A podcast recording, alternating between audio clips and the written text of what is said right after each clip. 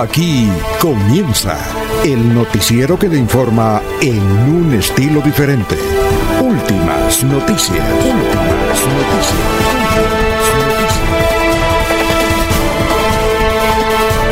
La información analizada por los expertos, sin sesgos, explicada con detalles, sin tanta carreta.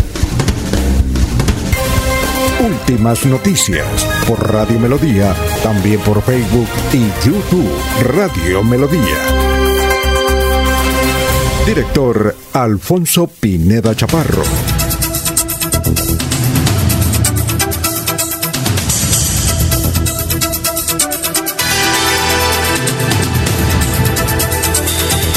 Gracias a Dios, hoy es viernes, viernes 26 de marzo del 2021.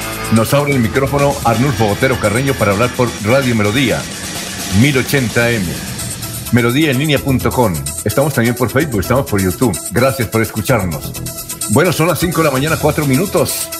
Hoy en el Viernes del Amor. Hoy es el Día Mundial del Clima. Día Mundial del Clima. Hoy es el día de la prevención del cáncer del cuello uterino. Hoy es el Día Mundial de la Epilepsia o de los programas de la, para enfrentar la epilepsia o el Día Púrpura, también le, le conocen como el Día Púrpura. Bueno, y un día como hoy nació Willington Alfonso Ortiz Palacios, uno de los mejores jugadores que ha tenido Colombia, 1952. Y un día como hoy muy, muy, muy atrás, 1827, murió Beethoven. Una vez pronuncié Beethoven y mi hijo no se dice Beethoven, se dice Beethoven. Muy bien, son las 5 de la mañana, 5 minutos.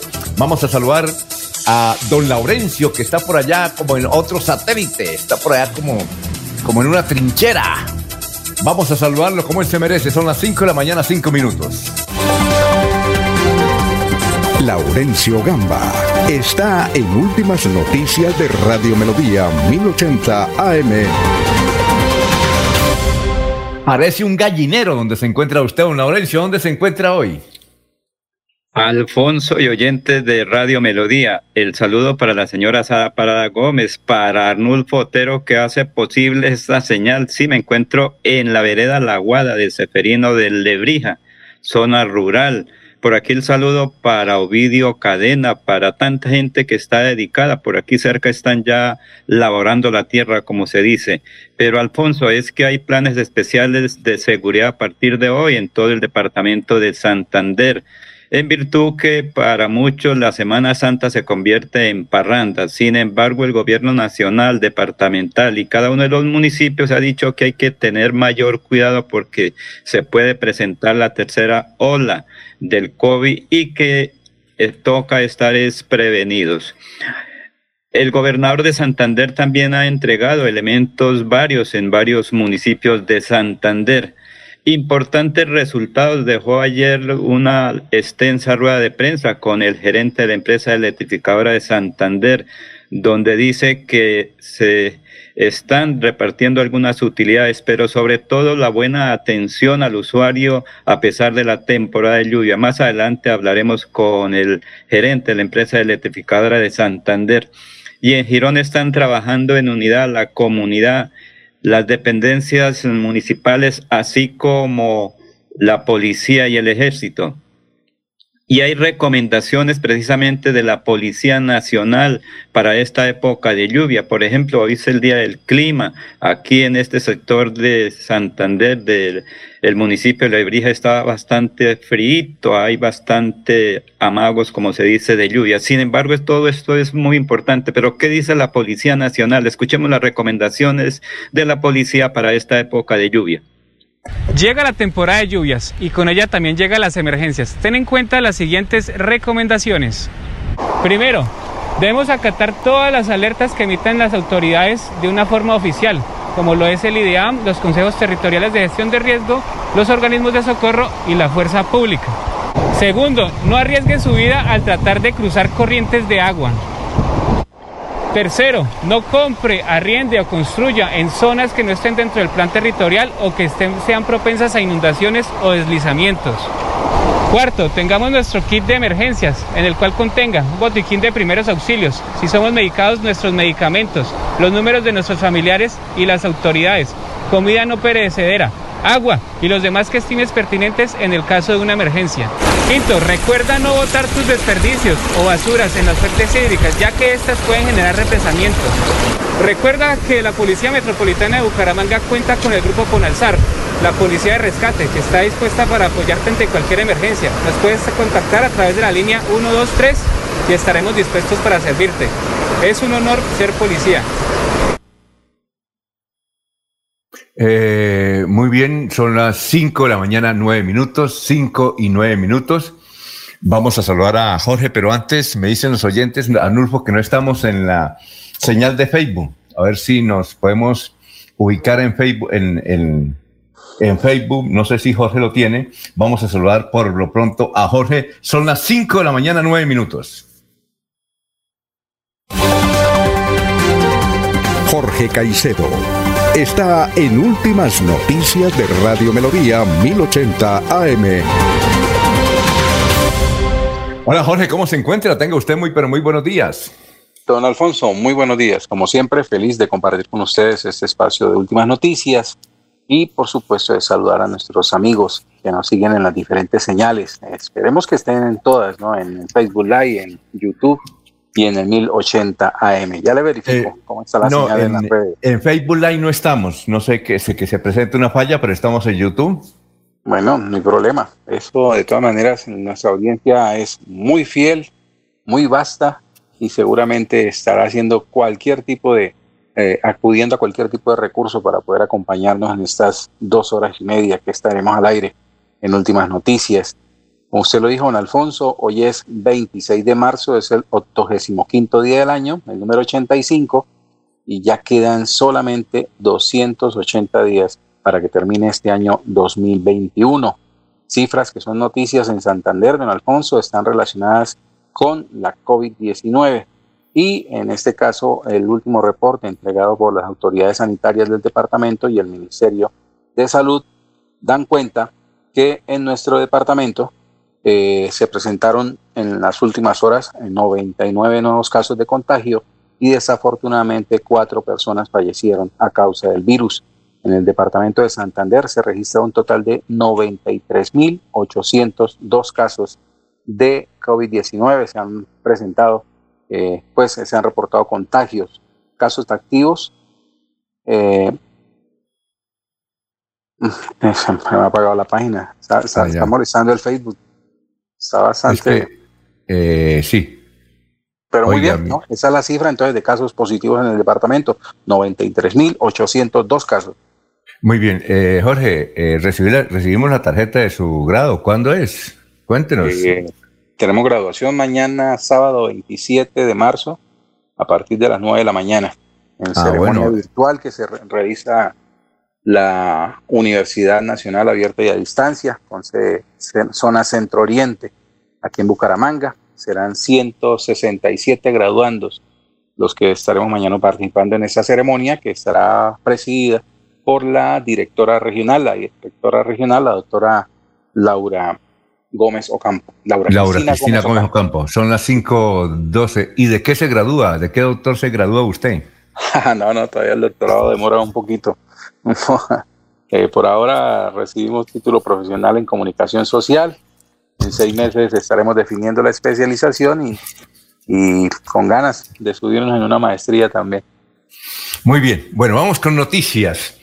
Eh, no estamos por Facebook, pero estamos por YouTube. No podemos saludar entonces a la gente que está en Facebook. Cuando esté el Facebook listo, eh, los salvaremos. Gracias por sintonizarnos a través de melodíaenlínea.com, por los otros eh, niveles, por las otras variantes como YouTube. Ahí estamos saliendo perfectamente. Bueno, y saludamos a Jairo Macías. Un saludo también para don Ramiro Carvajal de Deportivos Carvajal, Aníbal Navas Delgado, gerente general de Radio Taxis Libres, que tiene el teléfono 634-2222. Un saludo igualmente para Lino Mosquera Peligan, para Juan José Rinconosma, para Jairo Alfonso Mantilla, un saludo también para Walter Vázquez, Benjamín Gutiérrez, Pedrito Galvis, Paulito Monsalve. Bueno, Eh, las restricciones en Santander y en Bucaramanga, la gente se pregunta por qué hay restricciones y aquí el COVID no es tan fuerte, por una sencilla razón. Eh, entre ellas, entre muchas, pero una, una situación es porque como en Santa Marta, Barranquilla y Cartagena el COVID está muy alto, está tan alto, por ejemplo, que hoy en una clínica de Barranquilla apareció un aviso que dice, por favor, no insista para atención en problemas respiratorios, busque otra clínica. Imagínese, una de las más importantes clínicas de Barranquilla, así está, Santa Marta, así está en Cartagena. Por favor, no viaje, así tenga los pasajes reservados. No, evites ese problema. La gente está supremamente contagiada. Dicen que este pico es más fuerte que el anterior. Entonces, como no se puede ir a la costa, la gente prefiere venir aquí a la ciudad de Bucaramanga también, porque aquí hay muchos centros turísticos importantes. Para evitar eso, para evitar que se, se cometa un desorden como el que estaba, como el que está actualmente Barranquilla, donde hay una emergencia impresionante. Allá están en toque de queda y, y encuartelados. Imagínense, entonces por eso es que toman estas medidas. Por ejemplo, el toque de queda desde las 10 de la noche y a partir de mañana el pico y cédula. Mañana es eh, impar, 27 de marzo, o sea que empieza la aplicación del pico y cédula. Bueno, Bucaramanga suspendió también la alternancia en todos los colegios. Esta medida comenzará a implementarse desde el 5 al 19 de abril. Habrá alternancia entonces en, la ciudad de Bucaramanga. Eh, bien. Eh, bueno, la inseguridad está en la ciudad de Bucaramanga, en la capital santanderiana, que el concejal Danovis Lozano del Partido Verde estaba haciendo precisamente una especie de, ¿de qué? De investigación, ¿no? De, de registro para su debate sobre seguridad en el Consejo de Bucaramanga, estaba grabando con su celular y lo atracaron. Le raparon el celular cuando realizaba el video sobre hurtos en la ciudad de Bucaramanga. Y por favor, una recomendación, no respondan llamadas en la calle de celular. Mire, ayer en la ciudad de Barranquilla, una señora, después de las 5 de la tarde, iban a ser las 6, salió en supermercado, alguien la llamó, buscó su bolso, miró, eh, comenzó a contestar el celular y llegó un delincuente y le pegó un tiro. La señora falleció. Así es que si están en las calles, por favor, no conteste el celular, no lo conteste, póngalo eh, para que no, no se ponga nervioso y ansioso o ansiosa, póngalo en, en silencio. Bueno, hasta con palos de, escoba golpearon a presuntos ladrones en pleno centro de Bucaramanga. Ciudadanos cansados de los constantes robos se enfrentan a dos eh, se enfrentaron a dos presuntos ladrones que se movilizaban en una moto. Esto fue en la carrera 26 con calle 36. Entonces, no se puede, es mejor que no salga, primero por el COVID y segundo por los ladrones. Trabajadores de diferentes empresas de Santander, estudiantes y organizaciones de derechos humanos marcharon por las calles de Bucaramanga en rechazo a la reforma tributaria y el despido de personal de algunas entidades privadas. Pero ahí un señor nos envió aquí en la ciudad de Bucaramanga un video, lo que pasa es que no, tenemos es tiempo donde el noticiero RCN Televisión, que uno podría decir no, no es crítico del gobierno, inclusive el, noticiero RCN Televisión lo acusan de ser muy duquista, pero en ese informe, que nos parece muy acertado, el periodista económico señala como si se aprueba la reforma tributaria, todos los productos de la canasta familiar, diferente a lo que dice Duque, van a subir de precio. Es decir, eh, por eh, un cartón de huevos, usted va a pagar, si se aprueba esa reforma tributaria, 327 pesos más. Inclusive, por eh, una libra de arroz, por una libra de papa, por una libra de yuca, por una libra de sal, por una libra de azúcar, usted pagará, todos los colombianos pagaremos entre 100, 150 y hasta 300 pesos más si se aprueba esa reforma tributaria, que es lesiva. Y según ese informe, Ojo, le estoy hablando de RCN Televisión, no le estoy hablando de Noticias 1. Eh, pero hay que poner las redes sociales para que lo vean. Y es un noticiero que dice ese afecto al gobierno. Bien, otra marcha, son las 5 de la mañana y 17 minutos. Otra marcha hizo, hicieron las hermanas, las madres comunitarias. Están desde febrero, febrero, hace un mes, las madres comunitarias protestando contra el bienestar familiar porque no le hacen los contratos. Contratación a cuatro sedes que estaban laborando desde el año pasado en el Centro de Desarrollo Infantil Casita de Chocolate de la Fundación Colombo Alemana. Bien, el señor técnico del Deportivo Cali es un uruguayo, Alfredo Arias. Casi le pega a unos hinchas del Deportivo Cali, que estaban en un hotel ayer antes del partido Bucaramanga con Atlético Bucaramanga, y el técnico les iba a dar en la, en la mula, se iba a agarrar a golpes con los hinchas del Deportivo Cali, que como ellos decían, nos venimos desde Cali a más de mil kilómetros a acompañar al equipo y usted no nos atiende porque le hacían reclamo por la mala actuación del Deportivo Cali. Anoche, por ejemplo, perdió 1-0, gracias a Dios. Es una buena noticia para el Atlético Bucaramanga. Así es que ya ahí don Willy Peña nos mandó un mensaje sobre el Atlético Bucaramanga. Son buenas noticias. Están haciendo algo extraordinario en el Atlético Bucaramanga. Pues sí, el señor técnico Alfredo Arias de Uruguay se salió de casillas. Son las 5 de la mañana, 19 minutos. El INVIMA dio luz verde a la vacuna Janssen de Johnson y Johnson ¿Y por qué esa noticia tiene que ver con la ciudad de Bucaramanga? Porque aquí la ciudad, la Fundación Cardiovascular, hizo presencia como por más de 70 personas, donde se hicieron los estudios precisamente hace como unos seis meses de esta vacuna. Y es una de las más efectivas. Necesita únicamente una dosis. Y fue aprobada y vendrá y llegarán muchas dosis a Colombia ahora en mayo, según dijo el presidente. Y esta sí no me lo, nadie lo puede creer. Eh, condenaron a un señor a siete años y medio de cárcel, 90 meses. Lo condenaron a pagar esa pena en Ruitoque Condominio, donde vive. Oiga, Jorge, si a usted un juez le dice, yo no sé, Jorge, usted qué dirá, pero le hago esa pregunta para ver si me la contesta o Laurencio. Jorge está ahí, ¿no? Sí, señor. Jorge, si el juez le dice, oiga, lo voy a condenar a siete años y medio en Ruitoque, ¿Usted qué, ¿usted qué dice? ¿Ah? no, en serio. Es que, es que eh, ese señor Diego Fernández. Ah, Diego Fernández. Con todo el rigor la ley, don Alfonso. No, la explico. El señor fue director de Inde Santander, Diego Fernando Mendoza. Luego de ser eh, director de Inde Santander, pasó a, a Floria Blanca, una empresa pequeñita ¿En qué gobierno fue, don mi querido Laurencio? Fue en el gobierno, no el de Héctor Mantilla, sino el anterior, el de Carlos Roberto Ávila, ¿sería? Bueno, no, o en el de, el de Diego, ah, no, el del doctor, su amigo conservador, Néstor Díaz, me parece, que fue gerente de la empresa de aseo. Y allá pues lo eh, acusaron de haber echado su bolsillo particular una platica, él devolvió una, pero lo condenaron a siete años y medio. ¿Y dónde va a pagar esa cárcel? ¿Dónde? En Ritoque Condominio. Es el centro residencial más exclusivo que tiene el Oriente Colombiano. ¿Qué iba a decir don Laurencio?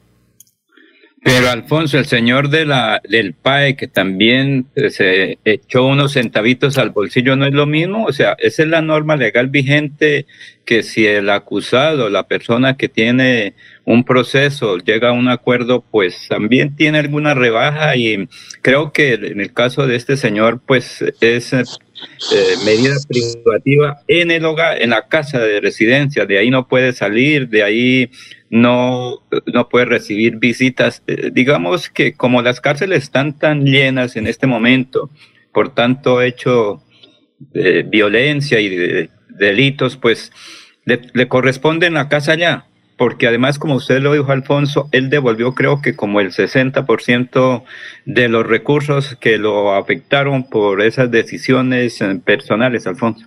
Dicen, dicen, dicen las malas lenguas que a él lo utilizaron, que él es medio caído del zarzo y lo utilizaron. Entonces que fue otro personaje el que se llevó el billete, ¿ya?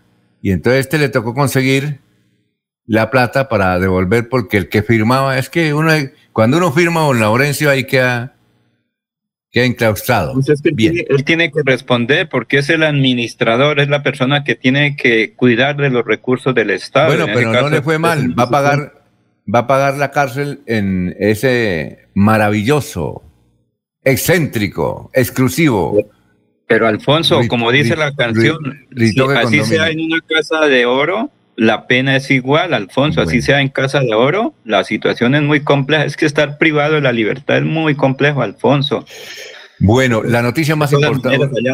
Ahí, ahí, sí respaldo lo que dice Laurencio. Así, la, así la jaula sea de oro, jaula será. Ah, y, pero y, eso de que sea caído el zarzo tampoco, don Alfonso. Para esos cargos no se buscan ese tipo de personas. No, es que un, amigo llegó y me dijo, porque yo estaba confirmando dónde era que vivía y me dijeron que Ruitoque, entonces me dijo, vea, el muchacho es muy bueno, lo que pasa es que es caído del zarzo y a él lo utilizaron. Eso me dijo, que es amigo de él. Dijo, eh, eh, eh, ese, ese no roba nada, ese es un tipo muy honesto, yo, yo lo conozco. Pero unos politiqueros de Bucaramanga lo utilizaron. Eso me dijo. Me dijo, bueno. Bien, la noticia más importante son las 5 de la mañana, 24 minutos. La noticia más importante de Vanguardia Liberal hoy es esta. Dice, un año después, los habitantes del área metropolitana de Bucaramanga aún no se adaptan al teletrabajo. Solo un 18.4% de los ciudadanos eh, entrevistados en la encuesta mm, da una percepción de mm, que solo el 18.4% eh, son los muy, una, una, cifra muy baja para aceptar o entender el teletrabajo. El diario El Tiempo, por ejemplo, trae hoy una noticia que dice denuncia nuevo derrame de crudo en Lizama. En ese sector se presentó una emergencia ambiental también hace tres años no, no, me, no nos ha llegado el periódico El Frente para ver cuál es, pero más cuando nos llegue vamos a ver cuál es la noticia más importante y las más destacadas. Bueno, a nivel nacional, eh, la noticia más importante fue, es la condena, sí, la condena a 19 años del nada más ni nada menos que el presidente de la Corte Suprema de Justicia, Francisco Ricaurte. Eh, por, como dijo el periódico Frente la semana pasada, por vender fallos por vender fallos. Lo condenaron a 19 años de cárcel. Francisco Ricaute, mm, ayer pasaron la historia a él, empezó de mensajero en un juzgado, luego de escribiente, y poco a poco fue ascendiendo en la ciudad de Cartagena y llegó a la máxima corporación. 19 años. Este sí no, le, no, no puede en la casa, sino en la, en la cárcel. Bien, a, nivel internacional, la noticia más importante tiene que ver con, las vacunas. En Chile, vea, este es un caso curioso, en Chile decretaron cuarentena total, sobre todo en Santiago, ante un inminente colapso sanitario, eh, con un balance total de 950 mil contagiados, 22 mil muertos. Chile vive desde el pasado diciembre una segunda ola que, que se agravó después de febrero, justamente cuando empezaron a vacunar, y es el país, vea usted, eh, más adelantados en América Latina en la vacunación. Alguien explicó que a uno le colocan la vacuna, pero uno tiene que esperar unos días, no sé, creo que son dos semanas para que eso haga acción, pero mientras espera y mientras viene la segunda dosis se contagia la gente. En Francia, en Francia la situación está muy difícil. Eh, ayer, solo en el día de ayer, en Francia hubo 45 mil contagiados y 5.000 están en la SUSI. Mientras tanto, en España, su vecino, solamente ayer hubo 6.000 contagiados. En España, que es vecino de Francia. En Francia sí está difícil, difícil la situación. Muy bien, son las 5 de la mañana, 26 minutos. Don Laurencio, papel y lápiz, ¿allá tiene papel y lápiz en ese gallinero o no? Sí, señor, aquí tenemos toda la tecnología y todos los elementos, señor. Oiga, pero para un gallinero, cuidado se cae, ¿o yo? No, no, señor, no. Cuidado, se cae. Ya comenzó, ya el gallo comenzó, ¿ya cantó el gallo o no? Sí, por aquí cerca hay bastante, sí, señor. ¿Y las gallinas ya comenzaron a cacarear o no? También, y los pajaritos, ya vienen las mirlas, los toches. Eh, aquí, ah, no alcanzamos, pero sí al fondo se escuchan los pajaritos. Yo, lo veo que usted está en un gallinero, no se mueva mucho porque puede caer, ¿o yo? Bien. No, no, señor. 5.27 minutos. Bueno, Laurencio, papel y lápiz, entonces que ya viene don Carlos Augusto González con las noticias de hace 50 años, las noticias de hace 25 años en el departamento de Santander. Vamos a cuál le pegamos. Carlos, tenga usted muy, pero muy buenos días. Buenos días a todos. Hace 50 años estas fueron las noticias más importantes en Santander. El Tribunal Administrativo declaró constitucional el acuerdo del Consejo de Bucaramanga que suprimió la Secretaría de Gobierno Municipal aprobado por los concejales de la NAPO. Alcalde de Barranca Bermeja, Luis Pinilla Pinilla, agilizará campaña contra especuladores y acaparadores en el puerto petrolero. Y hace 25 años fue noticia lo siguiente. gobernador de Santander, Mario Camacho Prada, solicitó a la Asamblea Departamental una adhesión presupuestal de 1.400 millones de pesos para la pavimentación de la vía Vélez Landazuri y Cimitarra Puerto Araujo. Los recursos provienen de un convenio interadministrativo celebrado entre la Gobernación y el INVIAS. Secretaría de Educación Departamental organizó un seminario taller para explicar el Plan Decenal de Educación. Según el titular de la cartera, Luis Eduardo Mojica, el seminario logró un acercamiento a la problemática educativa del departamento. Siga usted, don Alfonso. Muchas gracias, don Carlos. Bueno, don Laurencio, le pregunto, ¿la carretera Vélez Landazuri está pavimentada? Cimitarra Puerto Araujo está pavimentada. Eh, Cimitarra Puerto Araujo sí está pavimentada, ¿no? Pero Vélez Landazuri está pavimentada? Eh, sí, pero lo que pasa es que hay unos tramos donde la erosión, recuerde, hay en el corregimiento de Alto Jordán, que eso es territorio de Vélez en límites con Landazuri, pues sí hay una serie de dificultades que siempre han existido, similar a lo que ocurre o lo que se tenía previsto ahí en el sitio de Izgaura, en la vía Curos Málaga. Allí en la transversal del Carare también hay un sitio que difícilmente se puede pasar. Se tiene que construir un puente más o menos, creo que como de 300 o 400 metros, y eso vale, creo que como 150 mil millones de pesos. Porque han dicho los expertos en ingeniería que solamente un puente es lo que puede permitir el paso, porque ahí cada ratico, recuerde, cuando llueve, siempre se presentan dificultades con carril a un, digo, con paso a un carril, con cierre total de la vía frecuentemente, porque es una zona de difícil paso, eso creo que se llama el borrascoso, ha sido de tradición, Alfonso, cuando eh, hace muchísimos años uno iba al andazo y tenía que pensar primero si se quedaba por el camino o llegaba a su destino. Ese es un problema eterno allá en la vía, en la transversal del Carari, Alfonso.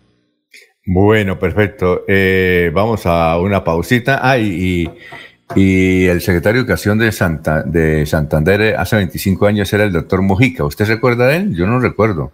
¿Usted recuerda de él? Sí, yo, era un amigo de Mario Camacho, es que no recuerdo si era del nuevo liberalismo en la época o de qué sector, pero recuerde que Mario Camacho fue mi profesor en mi Instituto ah. Integrado de Comercio de Barbosa. y luego, pues, él llega a ser eh, secretario del Consejo de Bucaramanga, se hace abogado y luego gobernador del departamento. Y estuvo muy vinculado con la provincia. Bueno, vamos a una pausa. ¿Jorge hablaba o qué? No, no, eh, dándole la razón a, Laurencio en lo que, lo que ha dicho respecto al gobernador Mario Camacho Prada, que en su momento fue el gobernador más joven que habría tenido Santander. Oiga, ¿y usted recuerda al doctor Mujica? ¿Usted ya era periodista o no, Jorge? Eh, yo fui en el mismo periodo de Mario Camacho, fui concejal. Ah, ah, qué bien, muy bien. 5.30. Y no vendían las delegaciones del municipio aquí a Bucaramanga, Jorge, y felicitaciones por lo de mañana. No, gracias, Laurencia. No, no, no. Eh, pocas veces vine a, la gobernación, eh, pero sí fue un periodo interesante. En ese periodo fue que conocí a, Rafael Horacio Núñez, también como concejal de Bucaramanga, a Miguel J. Arenas como presidente de, la corporación en ese primer año del periodo, eh, porque se le midieron los dos a organizar el primer encuentro de concejales de Santander aquí en Bucaramanga. Mm.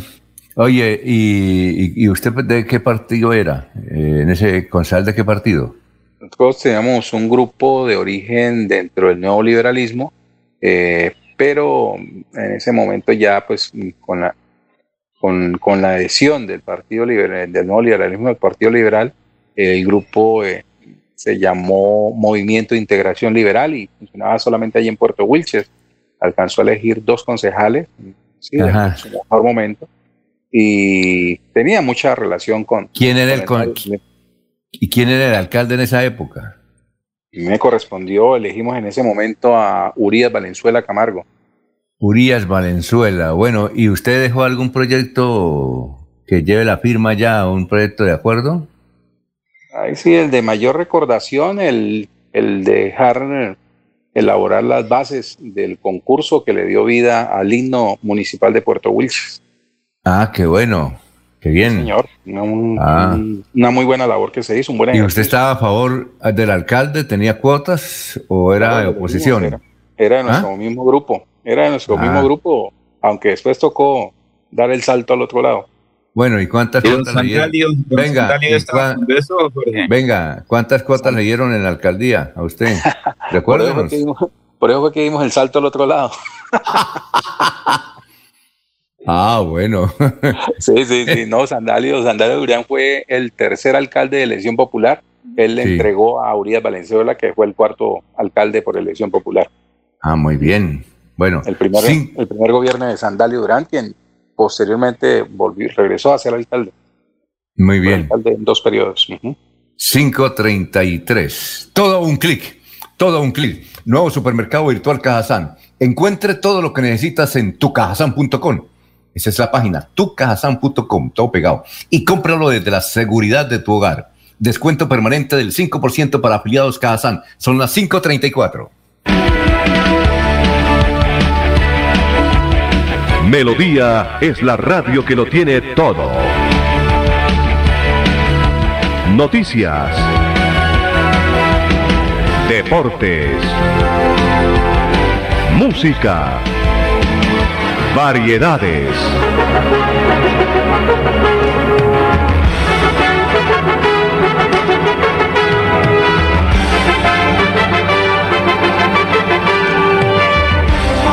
Melodía La Grande.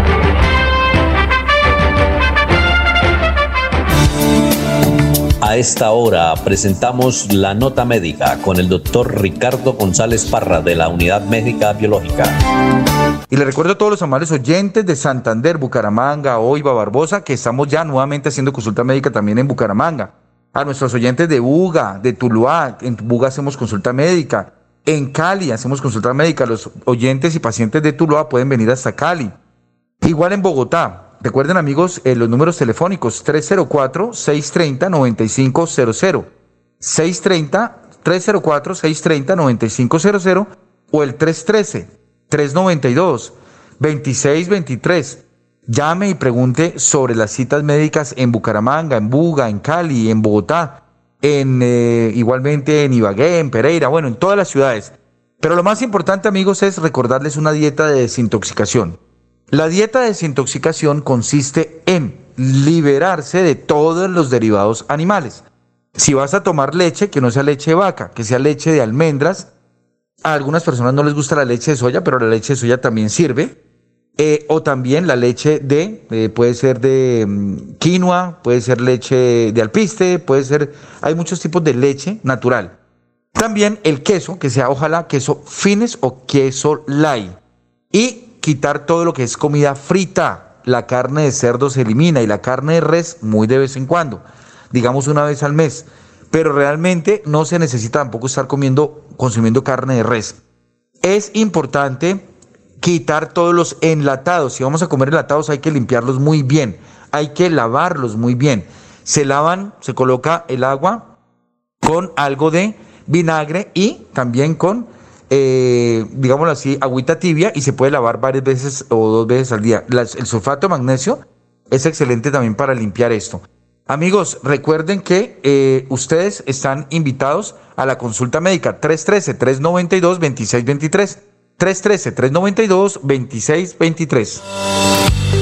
Queremos que disfrutes de un servicio de energía confiable y de calidad.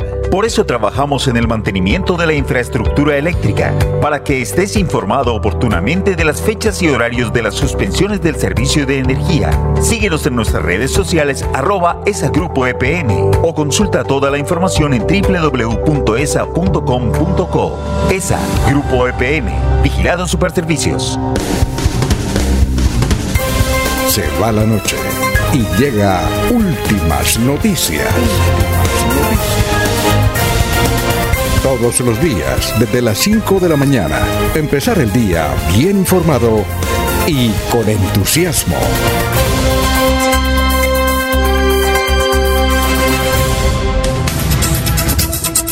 Los oyentes, Iván Ordóñez, el gran Iván Ordóñez que fue director de bomberos, dice, eso es terrible la inseguridad en Bucaramanga. En el día de ayer, en horas de la tarde, conducía mi carro y, cuántas me vi para poder pasar un semáforo frente a Guarín. Todo por no llevar monedas para darle a los venezolanos que me pedían.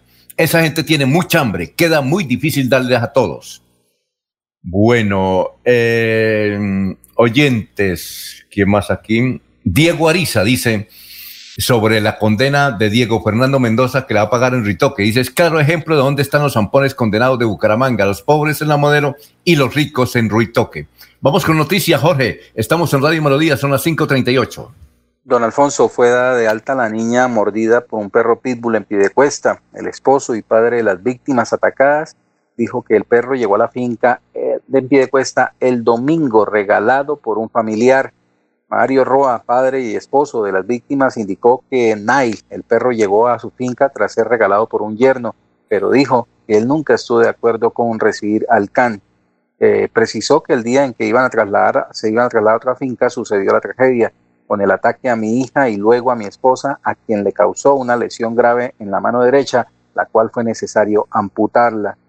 Yuri Noriega, médico veterinario de Zoonosis de Piedecuesta, indicó que Nail recibirá 10 días, estará 10 días sometido a varios exámenes a ver si se detecta el virus de la rabia y luego de los resultados se sabrá cuál será el futuro de este canino. Los familiares de las víctimas no han anunciado ninguna medida a tomar por lo sucedido con el ataque del perro de raza Pitbull. Muy bien, eh, Laurencio, son las 5 de la mañana, 39 minutos, estamos en Radio Melodía. Lo escuchamos. Alfonso, por aquí con Yuquita, con eh, bastante platanito y frutas, pero Pedro Rico es expendedor de carne y pues hay dificultades por la situación de Bijagual, que exporta este producto, la carne para el exterior y aquí nos estamos quedando. Quienes hacemos mercado, como todos lo hacemos por esta época, y hoy que es vigilia, se ha encontrado con nuevos precios la carne, Alfonso. Pero escuchemos qué dice Pedro, Pedro Rico, que es un expendedor de carne y la situación para ellos y sus familias. Pedro Rico, expendedor de carne de la ciudad de la Real de Min, del Páramo, sí señor. O sea que hay que hacer ahora milagros con la carne. ¿Qué está pasando? Pues que la están llevando, la están exportando. Las empresas multinacionales la están llevando toda para los Estados Unidos, para el extranjero. No están dejando sin producto acá. El, incremento ha sido muy grande ya. Estaba 8.500, ya va una libra de 10.000, 11.000 pesos. es difícil para el que la consume, para el pueblo. ¿Será que vamos a comenzar una gran vigilia de carne como hace tal vez mucho tiempo? Yo, pues yo creo que sí, si sigue así, pues nos dejan, nos dejan sin producto con qué trabajar. Nos toca mirar a ver qué, qué hacemos. ¿Cuánta gente vive de eso aquí en Santander, particularmente como el caso suyo? No, eso vemos muchos, el gremio es grande, hay mucha gente en eso, tienen, hay demasiada gente que, que vive de, de la carne. ¿Cuál es el precio ideal de una libra de carne? Pues era para que tuviera por ahí mínimo, o sea, así por cara, 9.500, una libra bien buena de carne de azar, pero ya está 10.000, 10.500, ya toca, y eso ahí así para, como para hacerle la plata. Según Pedro Corredor Cáceres, eh, un eh, ganadero dice que la situación es muy compleja y que faltaría control para evitar que salgan los novillos buenos para el exterior. Claro que sí, porque es que se la están llevando toda y eso está sin control. O sea, a ellos no les interesa el, pueblo, les interesa el, eh, llenarse los bolsillos los ricos. El rico quiere comerse al pequeño, el dólar, sí, aquí, aquí es peso, allá es dólares, tienen mucho poder. ¿Qué significó la venta de Bijagual a los señores inversionistas del Brasil? Están acabando a nosotros, los pequeños. Aquí estamos quedando nosotros sin con qué trabajar. Recuerde que aquí vino el presidente Iván Duque a la inauguración del nuevo sistema en Bijagual. Para ellos mejor, porque no es que ellos ganan más. Entre más les paguen impuestos, mucho mejor. Uno es el que tiene que rebuscársela. El, pues, ganado no hay, no llega. El, ganado bueno se lo llevan todo para allá. ¿Cuál sería entonces la petición del gobierno nacional, al Ministerio de Agricultura y a los ganaderos? Pues que le pongan control a la exportación, que dejen algo para acá, que nos lo lleven todo. Ha dicho don Pedro eh, Corredor que se acabe el acto ganadero. ¿Qué ocurrirá en el futuro? Pues sí, eso tiene que, si sigue así, se acaba. No hay nada que hacer. si no dejan nada aquí, que se vende? ¿Qué comemos? Y que cada libre de carne podría quedar a 20 mil. De ahí para arriba. Sí, eso está grave la situación. Entonces, ¿aparecería un gremio de la cadena de producción de la carne? Sí, claro. Entonces se va a acabar, se, tiende a acabar, si sigue así se acaba. Para como todos, todos lo, lo bueno se llevan y lo malo para acá. Finalmente, ¿cuántas personas dependen de usted, por ejemplo? Pues nosotros somos del gremio mío, así de mi familia somos como 10 nomás, de la sola familia, que quedamos sin trabajo. Y también varios de sus hermanos tienen... Claro, sí, todos, pues ya habemos varios. O sea, el gremio que conoce uno ya queda mucha gente sin empleo. Entonces, es muy amable por estar aquí en Radio Melodía. Bueno, sí señor, muchas gracias, muy amable por su entrevista. Bueno, son las 5.43. Oye, Jorge. Jorge. señor. Sí. Eh, dice un oyente, si no hay señal de Facebook, se puede compartir entonces el video de YouTube, que sí está saliendo muy bien en Facebook. ¿Eso se puede? Ah, sí, sí, claro, por supuesto, coloca el enlace. Sí. ¿Y eso cómo se, cómo se hace? Yo, es decir, yo lo puedo colocar en mi, en mi... Sí, copia, copia el link, el enlace de, de, de, de la señal en YouTube y la puede compartir a través del Facebook.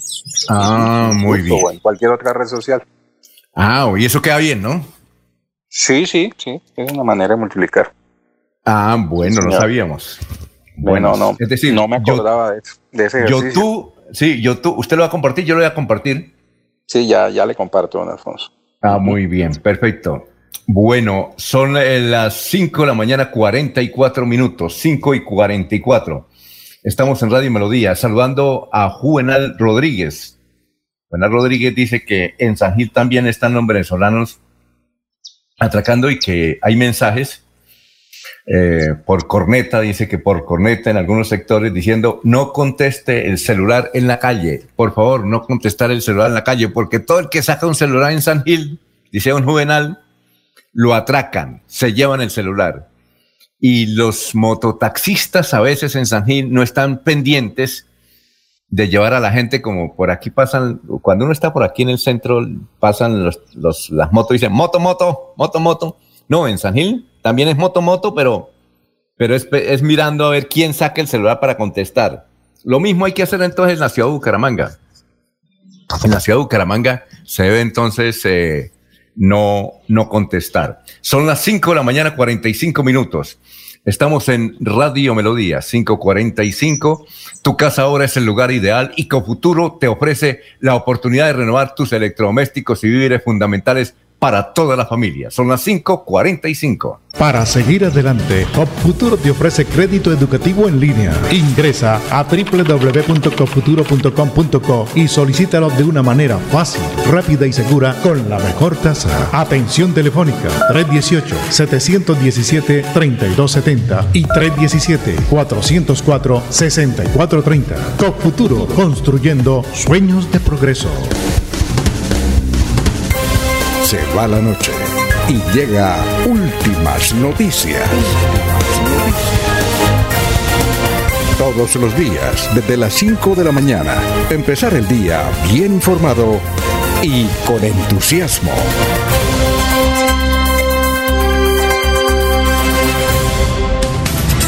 Bueno, eh, usted ya lo compartió, Jorge, en su red. Eh, Ya le estoy compartiendo a través Ya del le grupo de WhatsApp. Ahí lo tienen. Sí, y, y ya, lo comparto en ya Facebook. compartí. Oye, sale bien, ¿no? Ahí estoy señor, viendo en, en eh, Facebook. Entonces, YouTube y Facebook sí se quieren, ¿no? YouTube, ¿qui- ¿quién es el dueño? Eh, no, es de Google. YouTube es de Google. Eh, eh, ¿Y, ¿Y Facebook no es de Google o no? no, Facebook es de Mark Zuckerberg. Muy bien. Son las 5:47. Vamos con el obituario. En, eh, están en la funeraria de San Pedro. Rosa Quitián Castro, Pedro Quintero Carreño, María Lourdes Rojas de Rojas.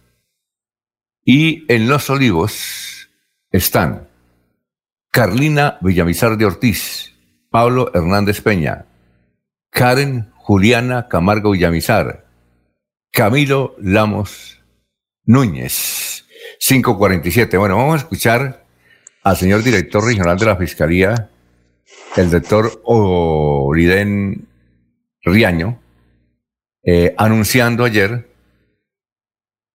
eh, ah, pero antes de eso dice eh, el ingeniero Sergio Rafael Serrano, director de Melodía, que ya se arregló la transmisión en Facebook. Ah, pues entonces se acaba de arreglar, ¿no? Jorge, ¿cierto? Se acaba de arreglar porque antes no estaba, pero ¿eh? se arregló entonces la transmisión en Facebook. Muy bien. Eh, gracias, ingeniero. Eh, decíamos que vamos a presentar al señor Ante la solicitud de la ¿Cómo? Al señor Oliden eh, Riaño, director de Fiscalías, quien da a conocer la condena de Diego Fernando Mendoza, que fue gerente de la empresa de aseos. Eh, Laurencio, fue en el gobierno en estos días, ¿cierto? Alfonso, creo que sí, creo que sí.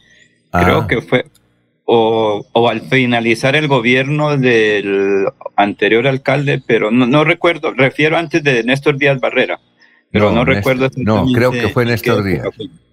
Creo Sí. que fue en estos días. A ver, don. Porque el otro es el, de- el del señor Ávila, ¿se acuerda del abogado Ávila? Eh, no, pero Carlos Ávila reemplazó a Néstor Díaz. Bueno, escuchemos entonces al señor director de Fiscalía dando a conocer la noticia del doctor Oliden Riaño.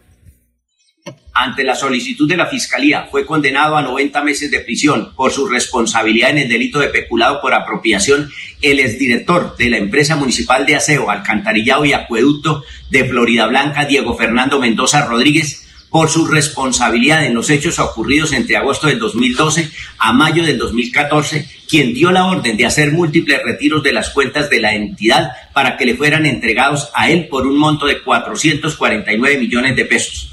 Para marzo del 2015, la nueva administración de la empresa municipal de aseo y alcantarillado advierte del dinero faltante y hace la denuncia correspondiente, siendo devuelta la suma de 355 millones de pesos por parte del hoy condenado. Este manejo irregular por parte de Mendoza Rodríguez también lo inhabilitó para el ejercicio de funciones públicas por el término de 90 meses. La condena deberá cumplirla en el lugar de su residencia. La Fiscalía General de la Nación habla con resultados. Muy bien. Entonces, sí, eh, era el gerente de, empresa pero él fue director de Inde Santander también. Son las 5.50. Eh, ¿En qué gobierno fue director de Inde Santander, Laurencio? ¿Usted recuerda? Fue el de Richard. No, no, no recuerdo, no, no recuerdo en la época. Sí, me parece que fue el de Richard Aguilar. Fue el de Richard Aguilar. No, fue antes, fue Sí, antes. ah, bueno. Fue Bien. antes, más bien como en el primer gobierno, bueno, tocará revisar porque recuerde que él venía algo así como delegado del municipio de, de Sabana de Torres, que allí en esa época tenían buenos deportistas y eh, por su capacidad deportiva fue nombrado precisamente en Inter Santander, porque él era un dirigente deportivo también. Bueno, eh, pasemos a este tema. Son las 5.50. Natalia Prieto es una periodista que escribe sobre ese pastor que ahora está en el Congreso de la República, pero que habla mucho de Colombia justa y libre, eh, John Milton Rodríguez, que además es joven. Y el título de la crónica dice, Pastor y político, el poderoso John Milton Rodríguez quiere ser presidente. Y mire lo que, lo que escribe ella. El hombre es muy poderoso. Dice, con su misión de paz de las naciones y Colombia justa libres, ojo, no solamente es congresista, dice, tiene cuatro congresistas, las gobernaciones de Chocó y Risaralda, 17 alcaldías, 35 diles, 31 concejales y un diputado en el Valle. La crónica es extensa, pero los principales apartes de su crónica de Natalia dice lo siguiente, este muchacho, Milton Rodríguez, dicen que empezó desde abajo. En su juventud asegura que eh, en Cali que se ganaba la vida distribuyendo el periódico El País. Cuando dio el salto de fe, su vida cambió. A los 26 años se convirtió en pastor cristiano y cuatro años después, en 1999, ya estaba fundando la iglesia Misión Paz a las Naciones. Dice que el inicio no fue fácil. Empezó en una oficina con cinco personas y sus cuatro hijos. Nadie escuchaba sus sermones porque él se trababa mucho, no, no hablaba muy bien y su congregación parecía imposible de fundar. La persistencia venció obstáculos y hoy en día Misión de Paz de las Naciones congrega a más de 25 mil personas y tiene 32 sedes en toda Colombia propias, con su principal en Cali, en un sitio que se recuerda por haber sido una, un gran escenario de conciertos, las vallas en la vía Jumbo. Eh, desde el 2007 inició la remodelación de su sede que acoge a más de 60 mil personas por semana. Un proyecto de 130 mil metros cuadrados que cuenta con cinco edificios, un auditorio para 7 mil personas, Y la cubierta, oiga, el auditorio para 7 mil personas. Mire, uno de los auditorios más grandes que hay en Bucaramanga es el de Luisa Calvo. Y en el Luisa Calvo caben 990 personas. Y este señor tiene un auditorio, eh, es decir, que le caben 7 mil personas, es decir, siete veces el auditorio Luisa Calvo. Este sitio es llamado Centro Internacional de Desarrollo Social y está en el norte de la ciudad de Cali para impulsar la transformación profesional, empresarial y social de la comunidad según el propósito que publican.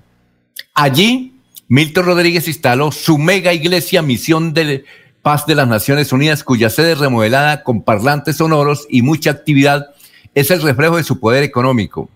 La última facturación, y escuchen este dato, la última facturación registrada en la revista Portafolio del diario El Tiempo y su guía de empresas colombianas alcanzan los 100 mil millones de pesos. Sus ingresos no se reducen a los diezmos en cuanto al pastor John Milton ha montado un, pues el, señor John Milton ha montado una estructura empresarial que incluye varias actividades rentables. ¿Qué tal es, caballero? Hacen plática. Yo recuerdo que hace unos años eh, le hicimos un reportaje hace más de como unos 20, unos 15 años para para el canal Trump a Satirio dos Santos, un pastor cristiano que llegó, dice él, cuando le hicimos una entrevista, dijo, yo llegué, no, llegué realmente, vivía prácticamente en peloto porque no tenía ni para cubrirme sin cinco. Y ahora eh, eh, recuerdo que la entrevista se iba a hacer en Bucaramanga, no se pudo, y él mandó una avioneta, yo me fui en la avioneta, lo entrevisté, y me mostró una cantidad de edificios en el malecón, prácticamente era el dueño de todos sus las sedes, universidad propia no. Eso hace unos 15 años. Y ahora este muchacho, Milton Rodríguez, mire para dónde va. La otra eh, que queremos entrevistar, que es una santanderiana, no sé si Laurencio la conoció, es de Chipatá, creo que es una vereda de Chitagá o Chipatá, Chipatá creo. Chipatá, Chipatá en la provincia de Vélez, a unos 50 kilómetros de Vélez. La, la, señora Piraquí, no la hemos podido entrevistar. Eh, hemos hablado con varios eh, dirigentes gremiales a nivel nacional y dicen que es la, señora más rica de Colombia, es decir, más rica que Luis Carlos Sarmiento Angulo, que parece increíble que uno diga eso. Esa señora... No, tampoco, no hasta no pero tiene, Pero, es que tiene, tiene empresas en 70 países. Además de iglesia, tiene empresas en 70 países.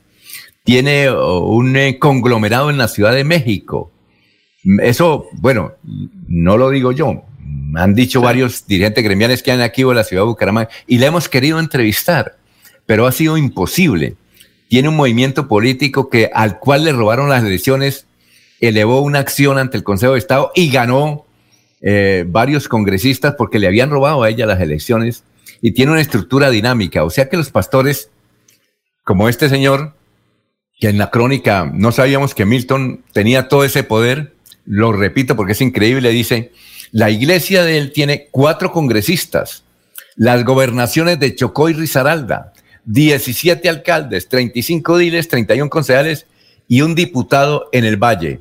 A punta de la palabra de Dios, don Laurencio. ¿Cómo le parece, no? Pero es que también, Alfonso, es que ellos sí son bien organizados. Primero para el dinero, porque es que ahí no, nadie se, le puede decir que no tiene para pagar el diezmo. Ellos lo hacen con voluntad porque se les incrementa los recursos. Ellos son muy financistas. Mire todas las asociaciones o que tienen eh, algo de fe, solo que nosotros los católicos no pagamos adecuadamente el diezmo. Eso sí es la, la desventaja. El católico es cuando necesita algo que paga ahí el diezmo, pero yo recuerdo que o va a la iglesia y echa un billete falso y saca los vueltos en el pasado. Ahora ya no, porque ya es una alcancía la que va y no se puede hacer eso. Pero es eso. En cambio, en otras iglesias sí la gente es tan consciente que si gana un millón de pesos está entregando cada mes 120 mil. Y ganó. Bueno, ¿cómo? ¿Qué iba a decir Jorge? ¿Jorge? Ah, pensé que Jorge hablaba ahí. Eh, yo recuerdo, Laurencio, que hace como unos 15 años vino aquí a la ciudad de Bucaramanga a, una, a un encuentro de esos religiosos, un señor que se llama Cash Luna. Y le hicimos una entrevista. Eh, él dijo que estaba formando una iglesia y hace poco vimos en CNN un reportaje que le hicieron señalando que es uno de los hombres más ricos de Guatemala. Tiene un avión que no lo tiene ningún, un avión de él, que no lo tiene ningún mandatario en América Latina, ni siquiera Maduro, que dicen que él tiene un extraordinario avión, no lo tiene Maduro. Eh, y el muchacho se llama Cash Lunar, él estuvo aquí hace 15 años, pero no era tan poderoso. Ahora sí es poderoso porque, según el reportaje que está en YouTube, inclusive, lo hizo la CNN, eh, donde él es dueño de una iglesia monumental. Es dueño de varias empresas, 62 empresas tiene el muchacho, a punta de la palabra de Dios, don Laurencio. ¿Ah? Pero Alfonso, pero haga la siguiente cuenta, si una persona entrega 10 mil pesos, son 5 mil fieles, ¿cuánta plata hay? Y si son 60 mil fieles y pagan 100 mil mensual y no, y, eh, pues ahí nadie le va a decir cómo, o cuándo o dónde va a estar la DIAN, ¿no? Porque es una donación ahí y se va acumulando el dinero, Alfonso. Es que si usted suma de 100 en 100 mil pesos, ¿cuánto dinero se recoge al mes? Ahora, cuando hay las donaciones especiales, que es un millón de pesos, cuando, por ejemplo, usted o yo, cualquiera que sea eh, creyente de una iglesia, tiene un recurso adicional, se ganó la lotería, entrega la mitad de sus recursos a... Oiga, Laurencio, Laurencio Jorge, Jorge, Jorge está ahí. Bueno, es para preguntar, eh, ¿la iglesia de este pastor Milton en Bucaramanga hay alguna iglesia de ellos? ¿Usted conoce algún, alguna sede de la iglesia de ellos en Bucaramanga? porque dice que tienen todo el, país. ¿Me repite el nombre de la iglesia? La iglesia se llama, la de Milton, ya la voy a decir, se llama Misión de Paz de las Naciones y Colombia Justa Libres. Misión. Colombia Justa y Libre, político. Sí, eh, aquí, aquí tiene un concejal, creo, ¿no? En, Bucaramanga. Señor. ¿Y no, lo, no habían avalado a, a, Jaime Andrés Beltrán? No, ese tiene otra iglesia, no. no, pero deben ser amigos. pero él tenía ese aval. Creo que como partido, sí, tiene Jorge no, Sí, pero, pero creo que creo no, no, que estoy diciendo que sea la iglesia, pero sí recibió ese aval cuando eh, como partido, como partido político, como partido pero el partido, pero el partido Colombia Justa Libres tiene representación en el Consejo de Bucaramanga directamente, ¿sí? Eso, algún oyente nos va a ayudar ahorita. No es, no, es, ¿se acuerda que un día se habló del otro concejal? De apellido Rangel, ¿no? Eh, exacto, por ahí. Pero no, ah. no, el de Sotonorte, hijo del exdiputado, no. Sino otro, de apellido Rangel. Ah, muy bien. Bueno, vamos a hacer una pausa, son las seis de la mañana, estamos en Radio Melodía. Abelardo Correa dice, el negocio con los dioses es un profesor, el negocio es con los dioses por medio de las religiones no tiene pierde todo de ganancia. Trabajan la consolación ante tanta frustración personal y el miedo a la muerte y al infierno. Son las seis de la mañana, un minuto. Estamos en Radio Melodía. A esta hora presentamos la nota médica con el doctor Ricardo González Parra de la Unidad Médica Biológica. Bien, eh, cuando hablamos de intoxicación es importante reconocer los síntomas. Y efectivamente, cuando un paciente tiene pápulas dolorosas que se le inflaman las manos, se inflaman la planta de la palma de las manos y la planta de los pies, o de pronto de vez en cuando se inflaman los labios y duelen la punta de los dedos o siente inflamación de la punta de los dedos, podemos estar hablando de una intoxicación crónica que puede haber empeorado o que puede, puede empeorar por cualquier otra situación externa. ¿Qué es una intoxicación crónica? Es aquella en la cual un paciente ha estado expuesto a determinadas toxinas. Hablando de los alimentos, lo que más presenta toxinas en el cuerpo es todo lo que venga en lata y todo lo que venga en, se llama así, cárnicos, o sea, carnes con preservativos. Este tipo de alimento, incluyendo la carne de cerdo y la de res, este tipo de alimento es muy tóxico. El marranito, si usted lo prueba, es delicioso, pero no es tan bueno para el cuerpo. ¿Por qué? No sabemos qué procedencia tiene el marranito. ¿Dónde lo crearon? Si lo crearon decentemente o lo crearon en una cochera dándole cualquier cantidad de lavaza y cosas que vienen de los desperdicios de muchos sitios. En la unidad médica biológica hacemos tratamientos de desintoxicación, libres de cualquier tipo de toxinas, en el cual nosotros hacemos tratamientos con sueros, con medicamentos biológicos para limpiar, drenar y desintoxicar el cuerpo de cada uno de ustedes. Miremos bien los síntomas. De pronto usted está intoxicado. En la unidad médica los invitamos a que vengan a la consulta médica en Cali, en Buga, estamos en Ibagué, Bogotá, estamos también en Pereira, bueno, eh, en las diferentes ciudades. Llame ya y pida su cita médica. Aquí Bucaramanga, la bella capital de Santander. Transmite Radio Melodía, Estación Colombiana, HJMH. 1080 kilociclos, 10.000 vatios de potencia en antena, para todo el oriente colombiano. Cadena Melodía, la radio líder de Colombia. Cuando pienses en amor, pasión, piensa en mí, Damiana. Pide ahora mismo tu tableta de Damiana para que disfrutes al máximo de una relación sexual con toda la energía, vitalidad y que te permita durar el tiempo que tú quieras. Damiana, pídela a domicilio en Bioalterna 643-6636 o al celular 321-441-6668. Bioalterna, calle 55 3117, Barrio Antiguo Campestre, Bucaramanga. En Radio Melodía, últimas noticias. Las noticias de la hora, las noticias de la hora. Estas son las UCI Noticias y Paz de la Hora con Silvia Cárdenas. El presidente Iván Duque declaró que la extradición del primer integrante del ELN a Estados Unidos deja en evidencia la criminalidad de la guerrilla, en referencia a José Gabriel Álvarez Ortiz, requerido por la Corte del Distrito Sur de Texas por delitos relacionados con narcotráfico.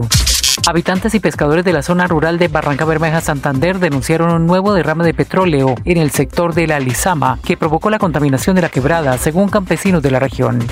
Un estudiante de la Uni Atlántico ganó una beca para estudiar en la NASA. Presentó un proyecto basado en la educación del futuro para incentivar el aprendizaje matemático en estudiantes de educación secundaria.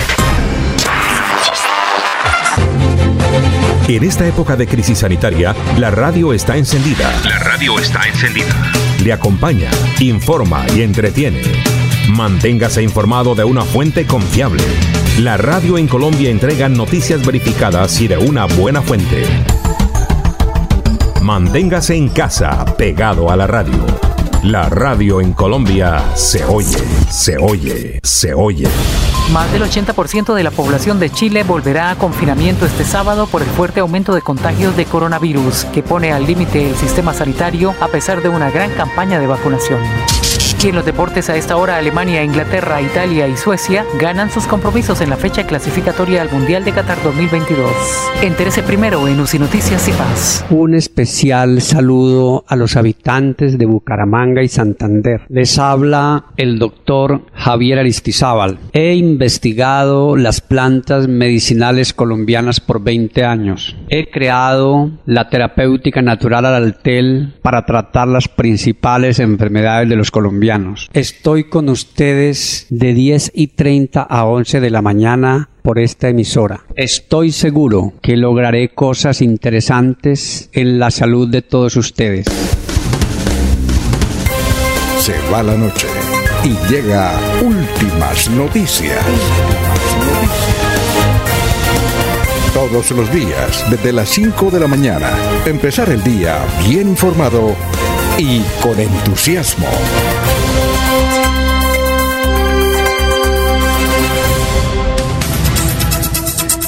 Eh, muy bien, son las 6 de la mañana, 7 minutos. El periódico El Frente ya lo tenemos acá y trae una primicia. Dice, templos de Santander estarán abiertos durante Semana Santa. Monseñor Rueda, que es el arzobispo, presidirá las ceremonias en la catedral y trae la foto, la topografía. Entonces, habrá, lo, que, lo que pasa es que no habrá procesiones, pero sí habrá presencialidad en las misas y en los demás ritos católicos, dice el periódico El Frente. Y con aforo reducido. ¿Cómo? Y con aforo reducido. Y con aforo reducido. Dice otra noticia, orden de captura contra empresarios del gota gota en la ciudad de Bucaramanga. Muy bien, Jorge, vamos con más noticias. Son las 6 de la mañana, 7 minutos. Estamos, estamos en Radio Melodía. ¿Don Alfonso? Sí, noticias. Lo escuchamos, don Jorge. Don Alfonso, Bucaramanga y el área metropolitana tendrán pico y cédula par e impar. La medida comenzará a regir desde el sábado 27 de marzo y hasta el 4 de abril. El alcalde de Bucaramanga, Juan Carlos Cárdenas, se acogió a las recomendaciones del gobernador Mauricio Aguilar sobre implementar el pico y cédula durante la Semana Santa. Eso quiere decir que las personas podrán salir a las calles de acuerdo al número de su cédula, ya sea par o impar. La medida comenzará a regir en la ciudad desde el sábado 27 de abril, de marzo hasta el 4 de abril. Eh, por su parte, el alcalde de Florida Blanca, Miguel Ángel Moreno, dijo en su Twitter, Semana Santa será tiempo de recogimiento y reflexión. Junto al gobernador Mauricio Aguilar y los alcaldes del área metropolitana, acordamos las siguientes medidas desde el 26 de marzo hasta el 5 de abril. Toque de queda de 10 de la noche a 5 de la mañana y del 27 de marzo al 4 de abril, pico y cédula par e impar. Muy bien. Eh, hay una buena noticia de parte de Juan Carlos Cárdenas, alcalde de Bucaramanga, dice, vamos a reconstruir la Casa Galán, bien de interés cultural y patrimonio de la ciudad, para reivindicar y difundir la memoria de Luis Carlos Galán, uno de los líderes políticos más influyentes e importantes de la región y el país. Esta casa está en la calle 36 con carrera 25 y ya hay maquetas de lo que será esta sala de estudios del pensamiento de Luis Carlos Galán. Así es que es una extraordinaria noticia para la ciudad bonita de Colombia. Ahí nació eh, el doctor Luis Carlos Galán Sarmiento. Don Laurencio, escuchamos sus pajaritos. Sí, señor, aquí como les decía ya hay buena luz, ahora sí mejoró todo. Eh, los pajaritos con sus trinos, dicen los campesinos. Atrás lo que tiene es una, atrás lo que tiene es una hamaca. Aquí de todo un poco. No, pero atrás, esa, es una hamaca. Ah, sí, es una hamaca, sí, señor, es una hamaca. Lo que ocurre es que antes ahí estaba viendo hace, algo. ¿Hace la siesta o ahí duerme por la noche? Eh, se puede cualquiera de las cosas, pero aquí está haciendo bastante frío en lo que tiene que ver en la vereda, es, eh, la guada de Seferino. Está haciendo bastante frío. Pero Alfonso, escuchemos precisamente al señor gobernador de Santander Ayer después de la reunión de con varios alcaldes, con el mismo alcalde de Bucaramanga, con autoridades departamentales, con policía, con ejército, en el puesto de mando unificado, que ahí tomaron decisiones. Escuchemos precisamente al gobernador de Santander, el doctor Mauricio Aguilar Hurtado, y las relaciones para este fin de semana Semana Santa también.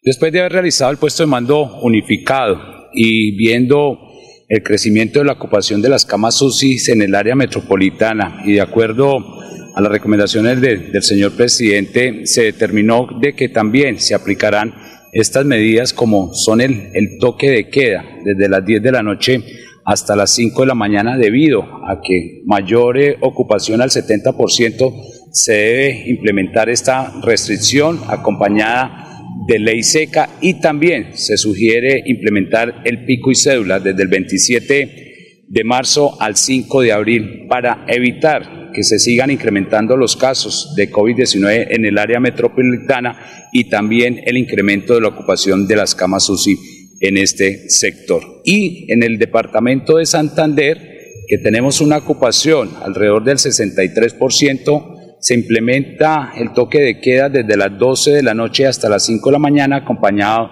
de ley seca. Allí será una restricción más flexible debido a menor eh, casos de contagio, menor ocupación de camas UCI y para también no afectar, digamos, eh, los sectores, municipios y corredores turísticos que de una u otra manera mm, serán visitados, pero que sí hacemos todas las recomendaciones de cumplir los protocolos de bioseguridad. Y la otra medida muy importante, frente a la Semana Santa, frente a la Semana Mayor, habrá restricción y que se sugiere que para asistir a los cultos religiosos, a las Eucaristías, se debe hacer previa inscripción para que no supere el aforo del 35%. Y también se recomienda no asistir a las procesiones, a todas estas actividades que generen aglomeraciones, sobre todo aquí en el área metropolitana, donde hay mucha fe, donde hay mucha tradición de ir a estos centros religiosos, como en Piedecuesta, en Floria Blanca, en el municipio de Girón, se ha solicitado que se celebren de manera virtual para que realmente evitemos algún tipo de aglomeración y que se nos sigan incrementando los casos frente a, a la posible tercera ola o tercer pico de COVID-19 en nuestro departamento. Muy bien, son las 6 eh, de la mañana, 13 minutos. 6 y 13. Desde luego, eh, aquí no sabemos, Jorge, ¿usted qué sabe? ¿Usted sabe si Panachi y en Saltísimo van a, van a estar operando en Semana Santa o no? ¿Sí sabe algo al respecto? Sí, don Alfonso, ellos, ellos anunciaron la semana anterior que iban a estar atendiendo a los turistas que llegaran a Santander durante estos días de Semana Mayor. Porque eh, según lo que uno presagia, es que habrá muchos turistas, porque si no pueden ir a Cartagena, Barranquilla o Santa Marta, porque eso es imposible. Es decir, ya le dije, eh, esta mañana amaneció una clínica, la más importante de, de, de, de Barranquilla, con un letrero a todo lo ancho. Dice, no insista por asuntos respiratorios, busque otro centro. Entonces, se imagina la magnitud eh, y la gravedad que tiene a la costa atlántica por el COVID. Entonces uno supone que la gente dice, bueno, vámonos para tierra, otra tierra que es calientica y que nos brinda mm, buenas opciones turísticas, que es la ciudad de Bucaramanga y su zona de influencia, ¿no? Piensa uno. Piensa Pero Alfonso, Sí, sí, efectivamente, ese puede ser el pensamiento de quienes tengan pensado ir a esta, durante la Semana Mayor hacia la costa atlántica, hacia Santa Marta o hacia Cartagena, eh, pero en Alfonso, no resta que haya riesgo en otras regiones del país. Santander afortunadamente mantiene una, un comportamiento estable en ese momento en lo que tiene que ver con el reporte de contagios, pero no hay que descartar que esa repentina visita de turistas eh, que opten por buscar destinos en Santander ante el, llamémoslo, ante el cierre o lo complejo que es ir hacia la costa norte, pues mm, también vayan a afectar el comportamiento de, los contagios en, en nuestro departamento. En dos semanas podríamos estar viendo las consecuencias de esas visitas que se aumentan durante esta Semana Santa. Muy bien, ¿qué decir, don Laurencio, antes de irnos a unos mensajes? ¿Laurencio? ¿Se fue? Señor Alfonso, sí, es que mire, un oyente nos dice lo siguiente, que del 26 al 31 de este mes el servicio en Panachi, todo lo que tiene que ver con el Cerro del Santísimo también, la actividad será de 10 de la mañana a 6 de la tarde. Para los días eh, del primero al 4 de, mar, de abril será de 9 de la mañana a 6 de la tarde. Eso es lo que me dice un oyente que está en sintonía de Radio Melodía Bueno. y que esos son los horarios, ¿cierto? Suponemos que es funcionaria de Panachi, ¿por qué no le dice que si no sale al aire? ¿No puede salir al aire? Es que tengo, Alfonso, lo que ocurre es que un oyente también me coloca un audio ahí, pero eso está allá en Bucaramanga y aquí no puedo hacer ninguna cosa, ¿sí? Ah, bueno. Es donde Allá- dan allá- todos los horarios de, de, de- de- de Panachi, pero como aquí tengo los dos sistemas ocupados, entonces no Ah, puedo. muy Y bien. aquí, pues, Bueno, allá lo que tiene la conectividad es un poco difícil. Allá lo que tiene es huevos, gallinas, pollos. ¿Qué otros animales tiene allá? Eh, plátanos, papayas. No, animales. ¿Qué ot- no, ¿qué otros animales? Eh, ah, también, y sobre todo, y, no, pero Alfonso, lo, lo más importante son los, ah, eh, digamos, los pajaritos, los, las mirlas, toches, los azulejos, cardenales, que por aquí, más adelantico, miramos a ver si es posible mostrarlos a través del sistema. Lo que ocurre es que si me muevo 30 segundos, de aquí se me puede caer la señal. Es que esto es... eh, Ah, bueno, no se mueva. cuidado. Quédese Sí, ahí señor. quieto. Son las 6 Sí, de la señor. mañana, 17 minutos. Vamos a una pausa. Saludamos a Robinson Garnica, que nos escucha en el sector de la cumbre. 6 y 17, estamos en Radio Melodía. Amigo empresario, su negocio merece el mejor respaldo. Los desafíos mundiales traen soluciones al instante. Por eso Confuturo le ofrece crédito ágil y práctico para capital de trabajo y todas las necesidades de su empresa. Informes 317-439-9483 y en www.cofuturo.com.co. Cofuturo, construimos sueños de progreso. radio es vida. La radio es optimismo y esperanza. La radio fue primero. La radio fue ayer, es hoy y será mañana. La radio, tu compañía de siempre. Somos la radio, somos la radio. Y hoy como siempre, entramos en tu casa porque somos parte de tu familia en esta lucha por la vida. Con Radio Melodía y últimas noticias, quédate en casa.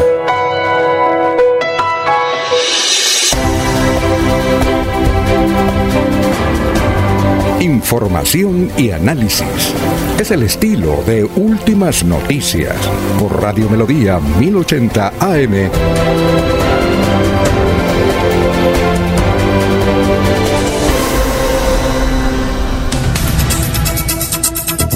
Bien, son las 6 y 18. Eh, decía mi abuelo Pedro allá en la vereda Ato Grande de. Ato Grande no. eh, Ato Viejo de Villanueva. Me decía mi abuelo que eh, antes eh, los sacerdotes, cuando llegaban alguien a bautizarlo, el sacerdote le pasaba una lista de los nombres, porque eran los santos del día. Y uno de ellos deberían colocarle el nombre, que esa era la tradición. Imagínense que si eso ocurriera en esta oportunidad. Hoy es el santo, según José María Franco, hoy es el, santo de las siguientes personas. San Bercario, San Braulio, San Demóstenes, San Cástulo, San Fulberto, San Pancracio, San Lucdero y San, San Pedro de Sabaste, Sebaste. ¿Qué tal, no? Vea, vea lo que nos salvamos, Jorge.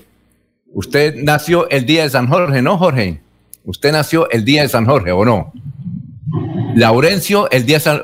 Usted nació fue el día de San La- Laurencio. No he conocido en Colombia a alguien que se llame Laurencio.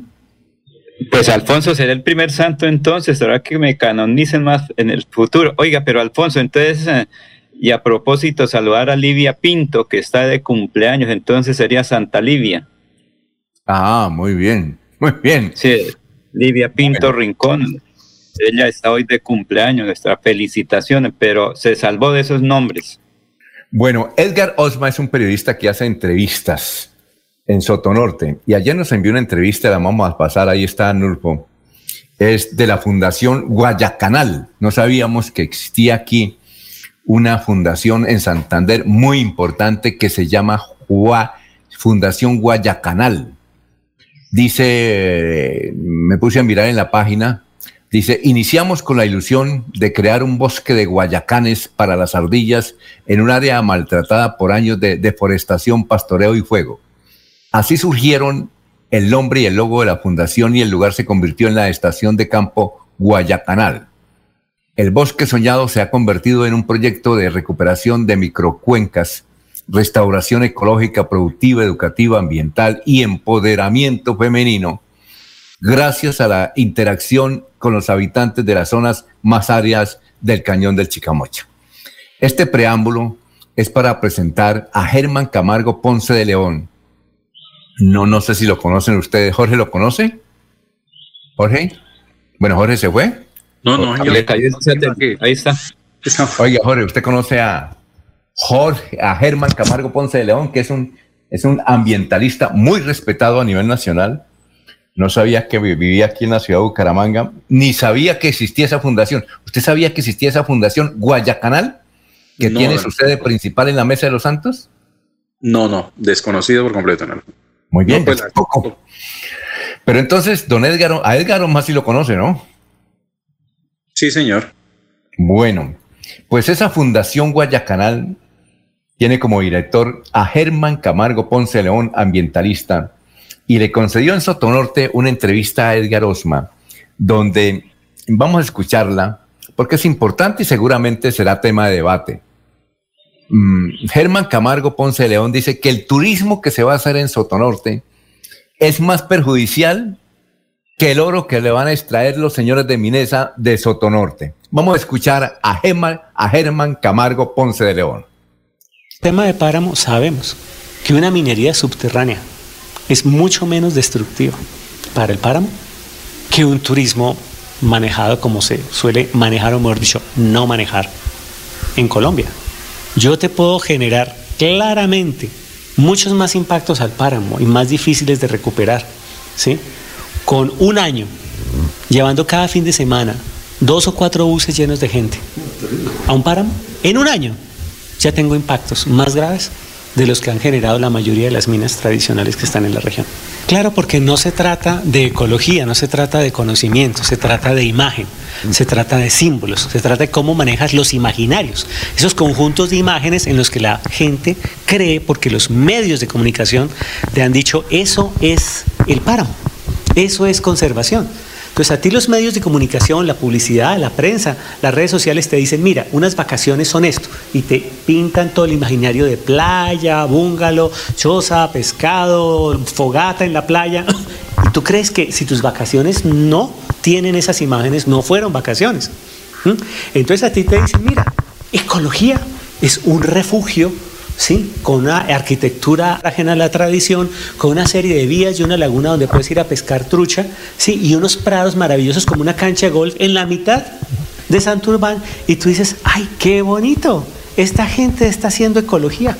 Esto sí es ambientalismo, porque van construyendo sus imaginarios. En el mismo imaginario se construye que los mineros, los que sean, transnacionales, locales, artesanales, ilegales, informales, que la minería en general es el demonio.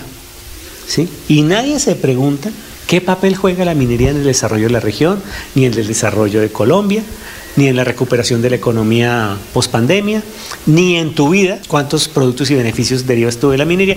No, nadie se pregunta eso, sencillamente construimos símbolos de blanco y negro, de esto es angelical, sí, así sea destructivo, y esto es satánico, así sea positivo. O así tenga mucho de positivo, porque las cosas nunca son totalmente buenas ni totalmente malas. Bueno, don Edgar Oma, gracias, qué extraordinario documento, está, está bueno para el debate, ojalá que los ambientalistas... Pero, Alfonso, Y ojalá que, como él dice, el turismo no destruya lo que ellos están protegiendo para no dejar cercar a la minería. Son las 6 y 25. ¿Qué dice don Laurencio? Ahí se me da, me da, la impresión que es un mensaje cifrado, Alfonso, porque la minería, sea donde sea, es mayor afectación que el turismo. Otra cosa es que la gente abuse en el turismo. Ahora, en Santurbán no van a construir eh, grandes cosas. Otra cosa es que se tenga proyección de obras eh, y hoteles en Berlín, en el corregimiento de Berlín, pero ahí ya está afectado por la vía. Entonces yo creo que ahí sí es un mensaje cifrado por cuanto me parece, eso sí como, cual, como ciudadano del común lo hago, no como experto en turismo, pero creo que la mayor afectación la hace sí es la minería, no el turismo. Otra cosa es que la gente se desborde, pero allí no van a construir unos complejos en arriba en lo que es el páramo como tal no creo. Si va la gente a caminar senderos turísticos, entiendo que es lo que se está proyectando, pero como todos tienen sus propios conceptos, cada quien eh, puede cumplir una función, pero ahí sí veo que hay un error de parte de este, si es de verdad ambientalista. Perdón, y Berlín, perdón, don Alfonso, ¿y el corregimiento de Berlín no es parte del páramo? Sí, es para el páramo. Pero ya está afectado por todo, porque por ahí pasa la vía central, todo lo que tiene que ver, eso ya está afectado, lo que llama, eso es lo que se llama eh, un eh, proceso natural transformado, cultural o acultural, o como se le queda definir, pero eso ya está transformado.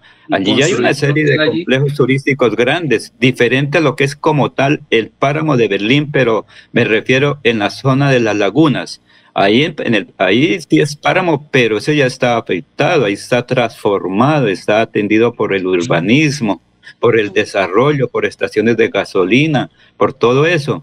Pero arriba en lo que es el páramo como tal, en la conservación, en la cuenca, en la parte alta, o como se llama, en el nacimiento del agua, o en la fábrica de agua es diferente, que esa es la pelea. Mire qué pasa en Lima, Perú, ahí también es una situación compleja. 10 millones de habitantes se pueden quedar sin agua por un complejo de, explotación minera. ¿Y construir un hotel en Berlín no es aumentar esa intervención? ¿Y generar senderos ecológicos que, hoy no existen no es, generar, no es aumentar esa intervención? Eso es lo que llama No, pero es lo que se llama transformar el, pasaje, el paisaje natural en artístico, cultural y turístico, pero esas otras cosas. Pero la minería, sea donde sea, eso afecta. Una cosa es que uno no quiera reconocer eso, eso sí es diferente, pero la experiencia lo da. Hay que esperar que se dé y ahí sí se tiene en cuenta antes, pero nadie puede ir a decir que una cosa o la otra. ¿Existen ecologistas promotores del turismo? Sí, claro, es una inversión y es un negocio. Y también pueden cumplir ciertos procesos. Eso de Bogotá se maneja mucha cosa. Bueno, vamos con los oyentes. Carlos Luna dice, el páramo de Santurbán es único y como hijos suyos lo protegemos y conservamos frente a ello, no hay discusión, pero quienes lo habitamos no merecemos la, la estigmatización e incertidumbre que hoy nos mantiene al borde del desplazamiento. Eh, al, Alberto Ariza nos dice, ese señor tiene razón. El turismo destruye muchas cosas porque no está organizado. Y si lo van a hacer ahí en Santurbán, va a ser peor que los señores mineros. Lo que pasa es que hay muchos pseudoambientalistas que únicamente buscan es un fin político. Son las 6 de la mañana, 29 minutos. Oye, a propósito, ayer una, una manifestación, yo no la vi, no sé si ustedes la vieron, una manif- manifestación de las centrales obreras, ¿ustedes la vieron? Por el centro de Bucaramanga, donde rechazaban la reforma tributaria. ¿Usted la vieron, Jorge, la vio o no? No, Recuerde que, recuerde que doña Ligia habló sobre eso, Ligia Mateos de la Central Unitaria de Trabajadores. Siempre estaremos pendientes porque la situación, dijo ella, va a ser grave, van a agravar la canasta familiar y el trabajador es el más afectado porque ¿quién compra? El trabajador. ¿Quién paga? El trabajador. ¿Quién se desplaza en vehículos? El trabajador. ¿Quién es el que último eh, la canasta familiar se afecta? Así se digan los expertos que no, pero esa es la situación. El pueblo, pueblo es el que sufre siempre. Muy Don Alfonso, si hubo ayer fue en la Asamblea de Santander hubo un debate sobre las obras de mitigación, de obras, obras complementarias de la construcción del tercer carril. Eh, estuvieron presentes líderes comunales de la Comuna 9 de, de Bucaramanga en este debate que fue impulsado por el diputado Ferley Sierra. Eh, Hubo unos minutos, eh, hubo un pequeño, una pequeña discusión entre el diputado Sierra y Mauricio Mejía con respecto a el cumplimiento de algunas de esas obras ¿Y fue complementarias. fuerte, y fue fuerte la discusión? No, no tanto, fue dentro de los términos que, que permite la, la corporación y, Venga. ¿Y eso sirvió quedó grabado? muchos aspectos con respecto a la realización de algunas obras que están pendientes por entregarle a la comunidad. Dato importante luego del debate es que fue aprobada una proposición presentada por la diputada Claudia Lucía Ramírez y Mauricio Mejía, el diputado Mauricio Mejía, y que fue seguido por varios diputados en el sentido de realizar una sesión descentralizada de la corporación en el municipio de Barichara sobre el tema del acueducto. Próximamente se asignará Ah, fecha a la realización de, este, de esta sesión descentralizada allí en el municipio de Barichara. Sí, otra cosita. Eh, esto, me, ah, me dicen que en Barichara solamente hay tres horas diarias de agua. Está peor que Venezuela. Oye, una cosa, eh, eh, usted tiene audio de la discusión entre la amable discusión, por decirlo de alguna forma, entre el, el diputado Ferley y Mauricio Mejía. Mm, No, en el fondo, pues no la tengo revisada en ese momento. Recuerden pues, los que las discusiones, los debates allí se dan en, en el uso de la palabra a su turno y pues cada... Eh, está- eso queda en YouTube o en Facebook. Sí, señor, está en el canal, en el, en el perfil de, de la Asamblea de Santander, allí en Facebook. Ahí está la sesión completa, que, que además no fue, no fue muy extensa, fue, estuvo entre las dos, tres horas de, de Sí, y, y la asamblea está en YouTube también, esas sesiones. Eh, no, señor, está todo en el perfil de Facebook. Eh, Ah, bueno, perfecto. Eh, bien, eh, la vamos a buscar a ver si la pasamos el próximo lunes. Son las 6 de la mañana, 32 minutos. Nuevo supermercado virtual Cajazán. Ingresa a tucajazán.com y compra todo lo que necesitas con un clic. Son las 6 y 32.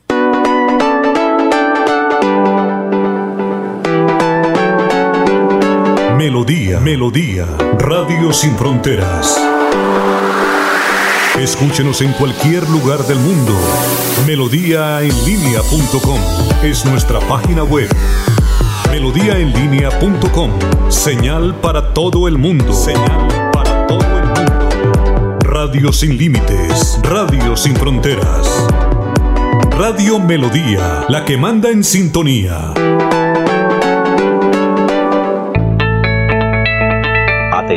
¿Sufre de la próstata o los ovarios? El doctor Roberto Delgado, urólogo, homeópata y dermatólogo, le tiene la solución para la infección renal, la impotencia sexual, la presión arterial, el estrés, si no puede dormir y tiene dolor de cintura y en las piernas. Son tres medicamentos completamente naturales por el valor de 70 mil pesos para acabar con todas estas enfermedades. Consúltenos en la calle 14 2313, barrio San Francisco en Bucaramanga o llámenos al 634 8597 634 8597. Queremos que disfrutes de un servicio de energía confiable y de calidad.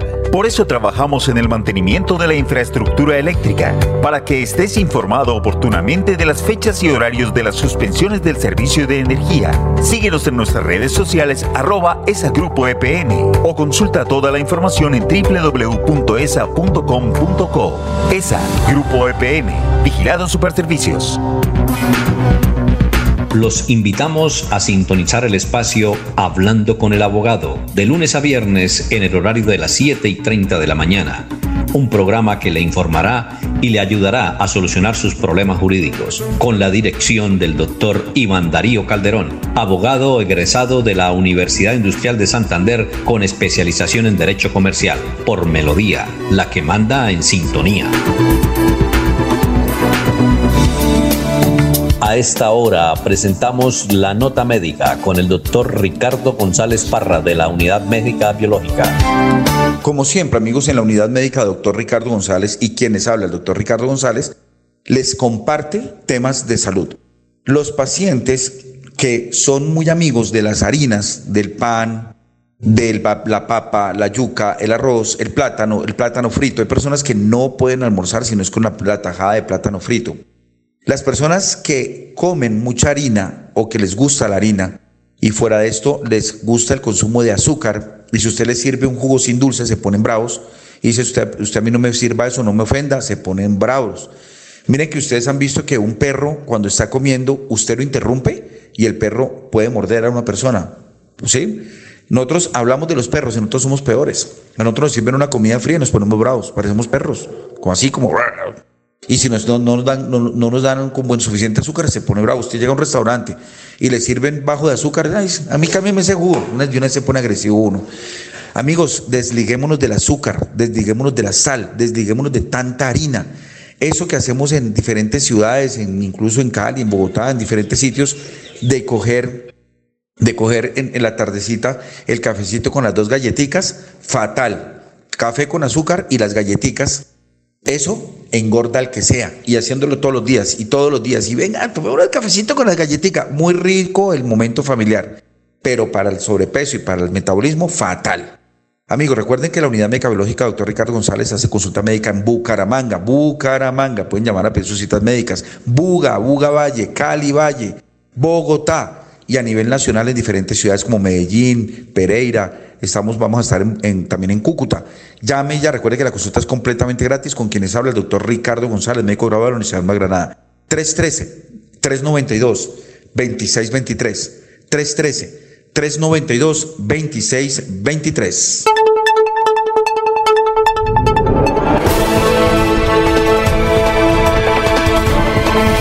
Últimas noticias de Radio Melodía. Últimas noticias por Radio Melodía 1080 AM. En Facebook Live, en YouTube y en Twitter. Por donde quiera informarse.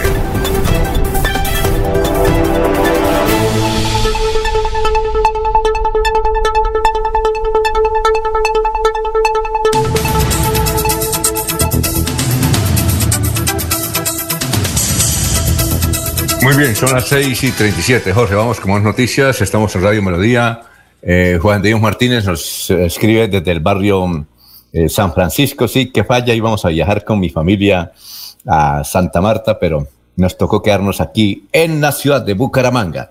6 y 37. Don Jorge, lo escuchamos. Don Alfonso, madres comunitarias siguen en protesta en Bucaramanga. Aseguran que Bienestar Familiar no agiliza los trámites de contratación.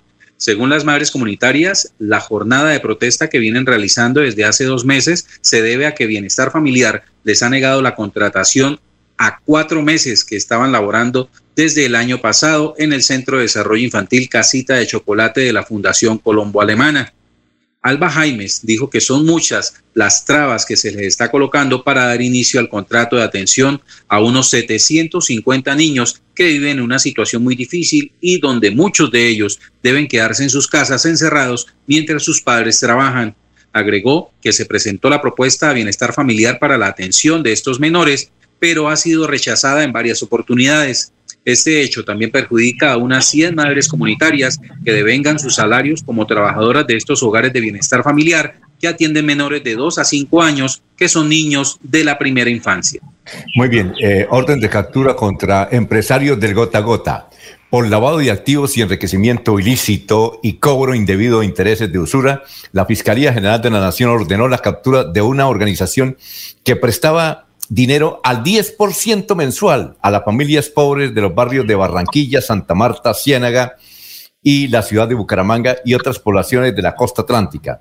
De las 11 personas capturadas, varias de ellas son santanderianas que se dedicaban al extorsivo negocio del gota a gota, esta modalidad delictiva que fue denunciada por las entidades financieras del país.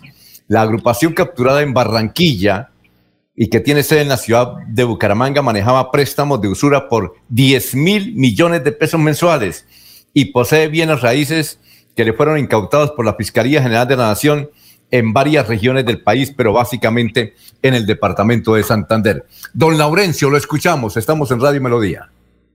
Alfonso, ayer precisamente hubo rueda de prensa con el gerente de la empresa electrificadora de Santander, el ingeniero Mauricio Montoya Bozzi, para hablar sobre el resultado de las actividades de la empresa electrificadora. Un tema importante, por ejemplo, ayer cuando llegamos aquí a este sector de Lebrija, eh, sobre las 3 de la tarde no se tenía el suministro de energía.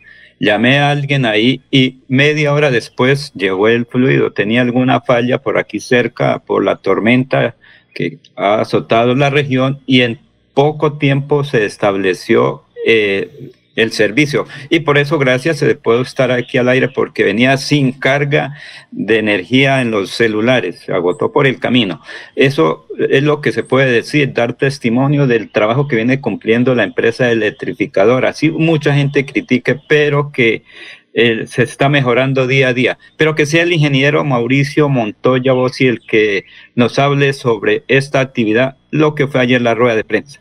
Eh, nuestros resultados o, los avances más significativos del 2020 los tenemos divididos en tres componentes o tres compromisos, el componente el compromiso social, el ambiental y el económico y en ese orden pues vamos a empezar a verlos. Siguiente, por favor. Gracias. Adelante. Bueno, entremos ya eh, en materia. ¿Cierto? Eh, el primer punto es lo que nosotros consideramos la facilidad de acceso y la facilidad de comprabilidad del servicio de energía eléctrica y cuáles han sido las medidas que hemos tomado para facilitarle este acceso, esta comprabilidad a nuestros usuarios. Ustedes conocen que nosotros eh, desde hace varios años venimos ejecutando un programa de facturación en sitio.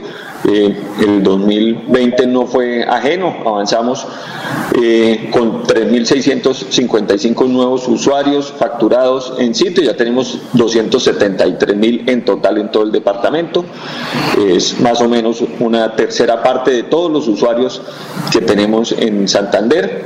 Avanzamos también en nuestro programa de energía prepago con 4.995 nuevos usuarios con eh, medición prepago, totalizando ya cerca de 32.000 usuarios prepago en el departamento. Y también nuestro programa de paga a tu medida que es una facilidad de pago para nuestros usuarios donde se lograron vincular 1.620 nuevos usuarios.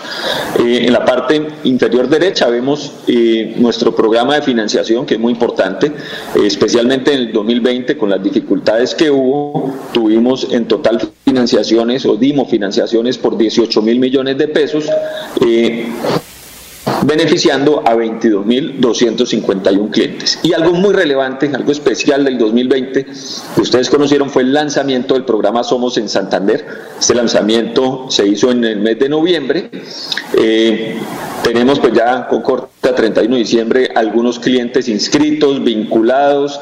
Eh, recordemos que este programa Somos incluye dos grandes componentes. Los beneficios que están disponibles para cualquier usuario de electrificadora de Santander, que consiste principalmente en descuentos en aliados comerciales.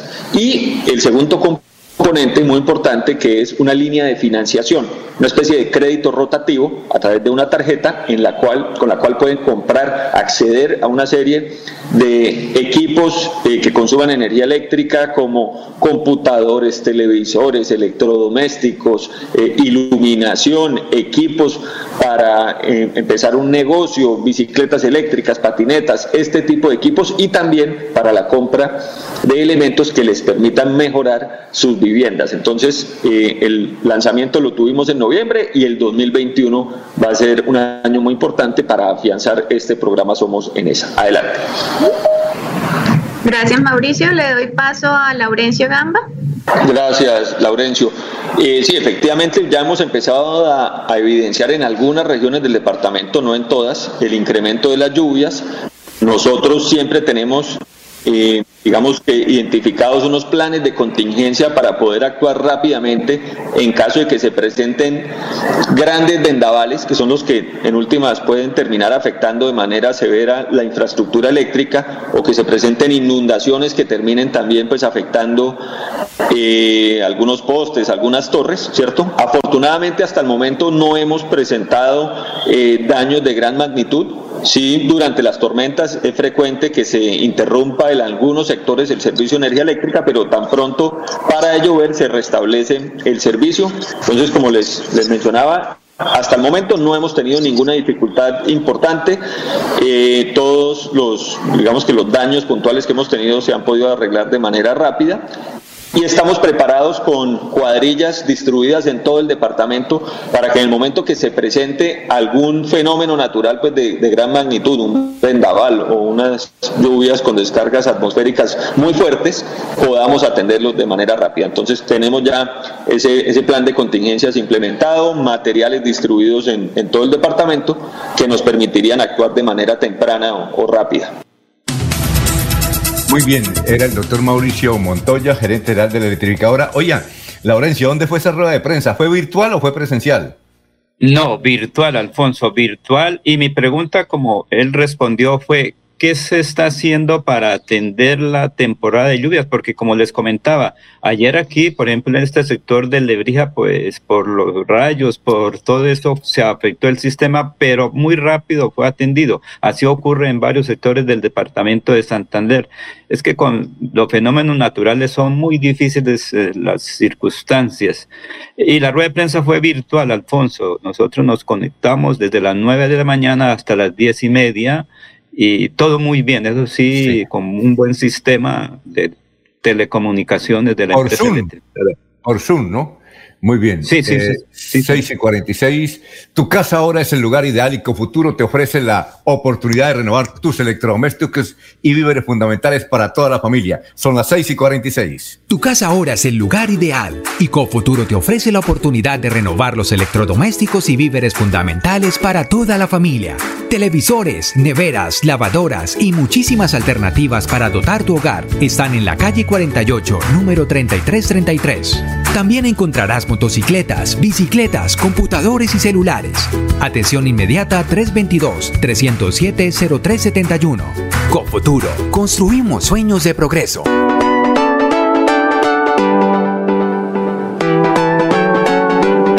Melodía, Melodía, Radio Sin Fronteras. Escúchenos en cualquier lugar del mundo. Melodíaenlínea.com es nuestra página web melodíaenlínea.com. Señal para todo el mundo. Señal para todo el mundo. Radio sin límites. Radio sin fronteras. Radio Melodía, la que manda en sintonía.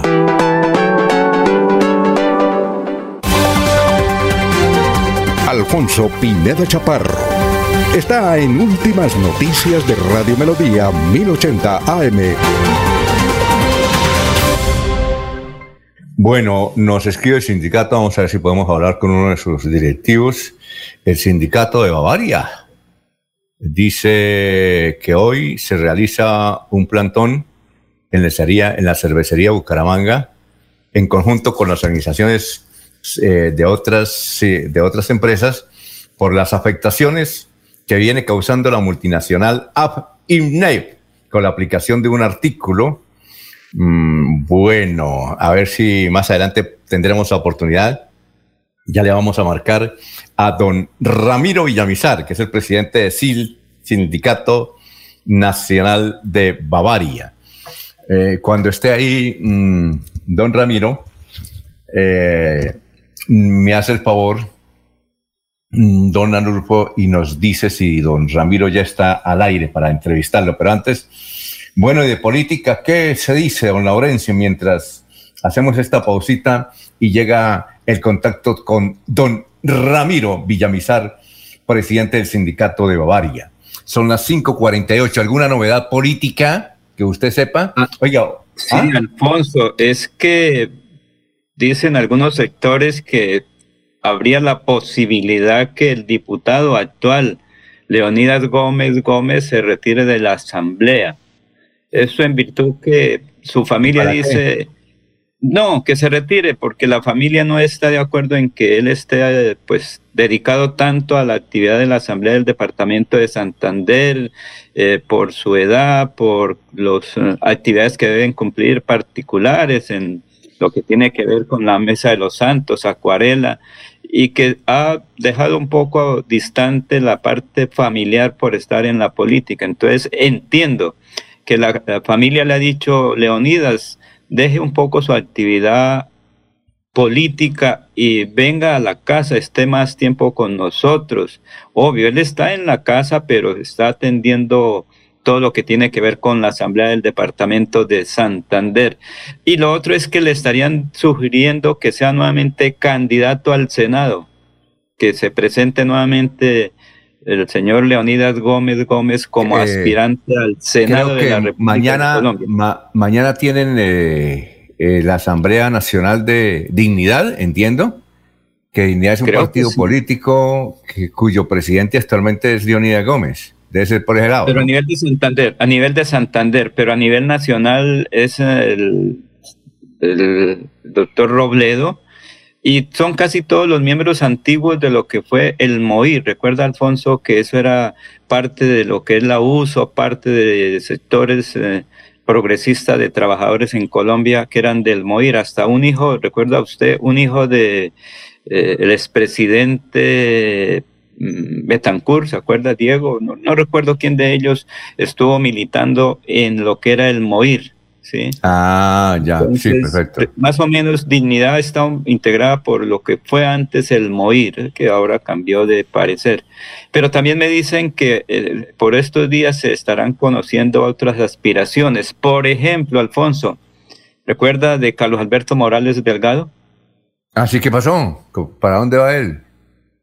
Eh, pues él está esperando una decisión muy importante. Ahora en unos 15 días se define el futuro político de lo que fue el antiguo nuevo liberalismo, ahora ya viejito el nuevo liberalismo, pero que se está esperando si recuperan o no la personería jurídica, que esa es la batalla jurídica que han establecido la familia Galán Pachón, recuperar. Si se recupera, Alfonso, escuches lo siguiente, si se recupera esa personería jurídica de lo que es el nuevo liberalismo, Carlos Alberto Morales Delgado sería cabeza de lista, o mejor, iría en segundo lugar en una lista nacional al Congreso de Colombia, ¿yo?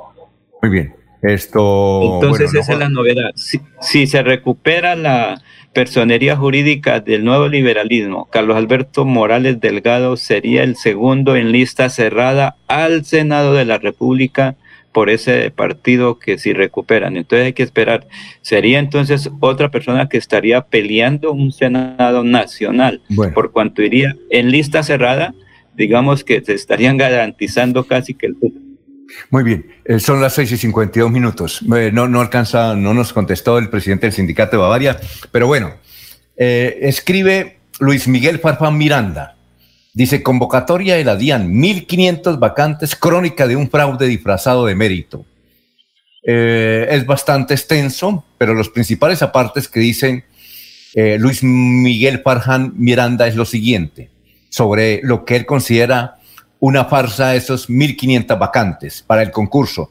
Dice, la imposición del mérito en el sistema de empleo público en Colombia es la única garantía de la independencia laboral en la función pública, pero esto lo harían fue una farsa. Dice, para el país fue un hecho histórico cuando la Dirección de Impuestos, eh, DIAN, ofreció a toda la sociedad colombiana una futura convocatoria para promover mediante carrera administrativa 1.500 vacantes a través de un concurso público de méritos que garantizara la imparcialidad y la objetividad en el proceso de la selección. La Comisión Nacional de Servicios Civiles pidió los respectivos acuerdos en el 2020 por el cual se convocaba y se establecían las reglas del proceso de ingreso para proveer empleos. Eh, como reproche se debe advertir a la sociedad en general que según el acuerdo de la convocatoria se puede evidenciar que no se aplicará prueba de competencias funcionales para los empleos del nivel profesional de las áreas misionales, pero para los demás niveles profesionales sí se aplicará. Un absurdo, toda vez que el mismo acuerdo de convocatoria señala que la prueba de competencias funcionales es obligatoria y necesaria para calificar el desempeño al cargo. Ahora bien, según el plan estratégico de la DIAN, los procesos misionales se dirigen directamente en conseguir los principales objetivos. Esto es lo que quiere decir eh, don Luis Miguel Farfán Miranda, es que esa convocatoria limpias, eh, cristalina, como lo decía la Diana, de 1.500 vacantes no fue tal, no hubo el concurso y también se metieron ahí personas que por, por influencias políticas, por influencias políticas. Bueno, nos escribe a ver, son las 6 y 54. Dice eh, don René Parra en Florida Blanca a, a, propósito de políticos. Dicen, Florida Blanca fue elegida nueva directiva del Centro Democrático. A ver, don Laurencio, a ver si conoce a alguien. Isabel Fuentes Bueno. Eder Alexis Flores Ortega. René Alexander Parra Castellano, decía el abogado. No lo conocemos, pero sabemos de quién es. Ah, pero entonces ya está marcado, Alfonso, ¿Ah? entonces ya está marcado el señor Parra, él es del Centro Democrático, por, ahora sí le entiendo por qué critica a los demás con tanta fuerza y solo lo de él es válido. Vea cómo son las cosas, recuerde la, el regaño que quedas me dio y después me dio la razón también. Entonces, él es militante del Centro Democrático. Eso es bueno que se definan. Es importante la participación democrática y sí, eso es muy bueno, Alfonso, pero que digan dónde están para saber por qué hace una cosa o la otra. Bueno, María Isabel, entonces quedaron en la directiva del Centro Democrático, de las asambleas que hubo hace como 15 días, un sábado, recordamos, que fue virtual, que para muchos fue un fracaso entonces quedaron María Isabel Fuentes Bueno, Eder Alexis Flores Ortega, René Alexander Parra Castellanos, Pedro Ferney Jurado Portilla, Robinson Simons, eh, perdón, Robinson Simón Ordóñez Jaimes, eh, Lina Matilde Horta Bernal, Fabián Alfredo Joya Barón. ¿Usted lo conoce? No, Alfonso. De pronto por el nombre no, pero de pronto como persona sí. Recuerde que Eder es el hijo del exalcalde eh, Flores. Ah. Y son los concejales. Son concejales que deben, obvio, deben estar ahí. Pero recuerde lo que nos dijo ayer el congresista eh, Oscar Villamizar Meneses, que él fue el que más trabajó, y ese es el resultado, eso es apenas natural, que logró que, cuatro mil votos en o sea que, Florida. o sea que Jaime Flores y su hijo Eder Alexis están trabajando con Oscar Villamizar. No sabíamos. Es posible. sí, Alfonso, eso es lo que, recuerde lo que siempre yo he dicho, la política es muy dinámica. Hoy estoy aquí, mañana eh, puedo estar con mi contradictor y pasado mañana puedo aceptarla eh, allá en otro sector. Eso, la política es dinámica. Apenas comenzamos, Alfonso, un año político donde se van a tomar muchas decisiones. Y otro datico, me dicen que eh, y pues elevando pregarias para que tenga su pronta recuperación Richard Aguilar Villa, que nuevamente va a ser candidato al Senado, obviamente por cambio radical. Y se está definiendo quién va a ser su Cámara, si va a ser el señor de Barranca, eh, la ¿Cuál de Barranca? dip- Ah, este, el eh, actual representante de la Cámara. Ciro Fernández. Pero, Sí, sí. Alfonso, escuche lo siguiente. Se habla que también el antiguo aspirante a la gobernación de Santander, que finalmente renunció a la aspiración, Elkin Bueno Altaona, sería candidato al Senado por cambio radical. Recuerden que a él le dieron el aval para ser candidato a la, goberna- a la gobernación por cambio radical. Por eso era que querían inhabilitar a Mauricio, a Mauricio, al doctor Mauricio Aguilar Hurtado. ¿Recuerda cuánto se le hizo tanta cosa para bregar a inhabilitarlo? Bueno, en entonces- campaña me refiero. Elkin Bueno Entonces, sería Elkin Bueno sería candidato al Senado por cambio radical y con, Con el- un grupo muy importante oiga, de venga. Magdalena Medio. con el, Señor. apoyo, con el apoyo del cuñado, Ciro Fernández, ¿no? Ah, sí, sí, Sí. podría ser, sí, sí, Sí, sí, claro. sí. Entonces se Ah. habla que el senador Richard Aguilar Villa llevaría como apoyo a una mujer santanderiana a la Cámara, ¿yo? ¿Y quién sería? ¿Cuál es la mujer santanderiana? No ¿Ah? sabemos, no sabemos todavía, pero ese es el dato confidencial que ahí lo estoy dando. ¿Y quién Sería una sería? mujer ¿Una mujer? que- Sí, señor. Ah, Obvio, no, no. además porque ahorita hay que darle más participación a las mujeres. Sí, recuerde bien. que todavía no es el 50%, pero sí es el 30% en las listas a Cámara y Senado que deben integrar mujeres.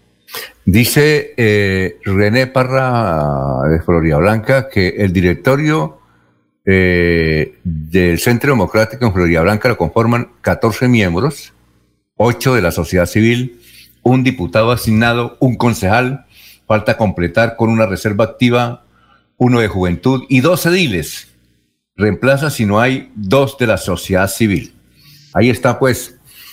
Pero, Bueno. Alfonso, ese, es el, ese es el trabajo del congresista eh, Oscar Villamizar Meneses y obviamente del mismo, el señor senador Alirio Villamizar Afanador. Es un trabajo organizado con logística, con eh, organización y con una serie de recursos, porque eso no se hace ahí con solo hablar, sino es organizando a la gente. Lo que nos dijo ayer Oscar Villamizar, el congresista, que está trabajando para definir en el futuro si aspira nuevamente a la Cámara o al Senado. Claro que es igual los, los votos que se requieren y los recursos para ser senador o representante a la Cámara.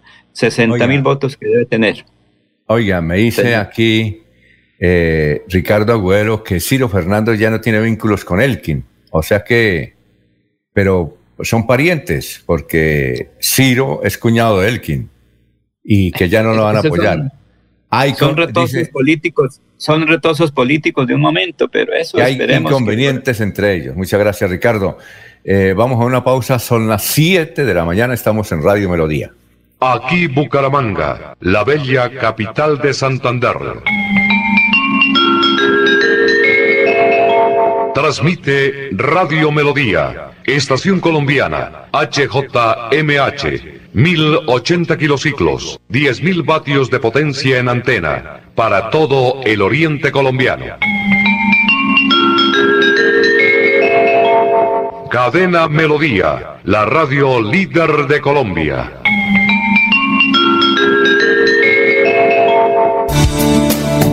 A esta hora presentamos la nota médica con el doctor Ricardo González Parra de la Unidad Médica Biológica. Y es frecuente ver que las personas que tienen sobrepeso, eh, yo, Ricardo González, el médico de la Universidad de Granada con una experiencia de 25 años, lo ve todos los días en la consulta médica. Pacientes en sobrepeso que tienen problemas articulares, o sea, artrosis. Y cuando uno está joven, pues uno piensa que uno va a llegar a, a- a viejo o no viejo, entre comillas, a edad, a edad, porque no- yo digo que la vejez es mental. Pero entonces uno no se cuida y resulta que los órganos empiezan a deteriorarse. El sobrepeso afecta mucho las articulaciones y la artrosis degenerativa, una de las principales causas es el mismo sobrepeso. ¿Cuáles son las articulaciones que más se afectan en nuestro cuerpo? Las rodillas, la cadera, la columna, los tobillos, los hombros, los codos, el cuello. Pero los que son realmente directamente relacionados con el sobrepeso es la cadera, la columna y las rodillas. Tiene que ver directamente con el sobrepeso. Así que amigos, a bajar de peso, recuerden que la consulta médica con la- en la unidad médica biológica doctor Ricardo González es completamente gratis. Usted puede sacar su cita médica en Buga Valle, en Cali, Valle del Cauca, en en Bucaramanga, Santander. También la pueden sacar su cita médica en Bogotá, eh, Ibagué, en Pereira, Medellín. Llamen y pidan la cita médica. Recuerden que la consulta es completamente gratis. E igualmente las personas que vengan a la consulta médica, si traen un referenciado o si traen dos o si traen tres, van a recibir completamente gratis. Si trae tres, un suero. Si trae dos, dos terapias. Si trae uno, una terapia. Pero siempre estamos en promociones y la consulta es completamente gratis. Llamen ya. Personas que me escuchan en Buga, en Santander, en Bucaramanga, todo el departamento de Santander, todo el departamento del Valle del Cauca. Llame y pida su cita médica al 313 392 2623 313 392 2623 también se pueden comunicar al 304 630 9500 304 630 9500 Estas son últimas noticias, las noticias de la hora. Buenos días, soy Florentino Mesa y estas son UCI Noticias y Paz. El Instituto Nacional de Vigilancia de Medicamentos y Alimentos INVIMA aprobó el uso de emergencia de la vacuna de Johnson Johnson contra la COVID-19, de la que el gobierno adquirió 9 millones de dosis. El Ministerio de Defensa ordenó movilizar tropas a la frontera con Venezuela con el objeto de garantizar la seguridad a la población que huye de los combates y busca refugio en el departamento de Arauca. Una adolescente de 16 años fue salvajemente atacada en Soledad Atlántico por unos amigos que la apuñalaron en 80 ocasiones. Dos de los autores ya se entregaron a la policía, buscan a otros cuatro. En esta época de crisis sanitaria, la radio está encendida. La radio está encendida. Le acompaña, informa y entretiene. Manténgase informado de una fuente confiable. La radio en Colombia entrega noticias verificadas y de una buena fuente. Manténgase en casa, pegado a la radio. La radio en Colombia se oye, se oye, se oye. La Unión Europea dijo estar lista para bloquear exportaciones de vacunas durante una cumbre virtual en la que participó el presidente de Estados Unidos Joe Biden, mientras Brasil sigue batiendo récords de contagios. Y en los deportes, La Equidad y Alianza Petrolera empataron 1 a 1 en el estadio de techo de Bogotá, con lo que Atlético Nacional queda como único líder del rentado colombiano. Entérese primero en UCI Noticias y Paz. Los problemas del colon inflamado son bastante comunes en los colombianos, hombres y mujeres, siendo una dolencia de difícil tratamiento. La terapéutica natural Araltel ha encontrado a través de los años de investigación un producto que ha demostrado ser útil en el tratamiento del colon. Tome el Araltel Lambevis por cuatro meses de manera constante y note usted mismo los resultados. Si ya estás en casa cuidando tu salud y la de los tuyos, no olvides que puedes tener los productos naturales Araltel a través del servicio a domicilio en tu ciudad. Comunícate en Bucaramanga al celular 315-447-1995. Recuerda, 315-447-1995. Tienda Naturista, tu vida y naturaleza en Bucaramanga. Quédate en casa. Disfruta, vive, comparte, ama, aprende, juega, escucha, goza, lee, saluda, regala, responde, comprende, perdona, canta, supérate, felicita, encuentra, apoya, cree, agradece, enamórate, mejórate, trabaja, ríe, ayuda, quiere. Por ti, por tu familia, por todos, quédate en casa. Melodía, contigo en casa. Melodía, melodía. En noticias. La que manda en sintonía.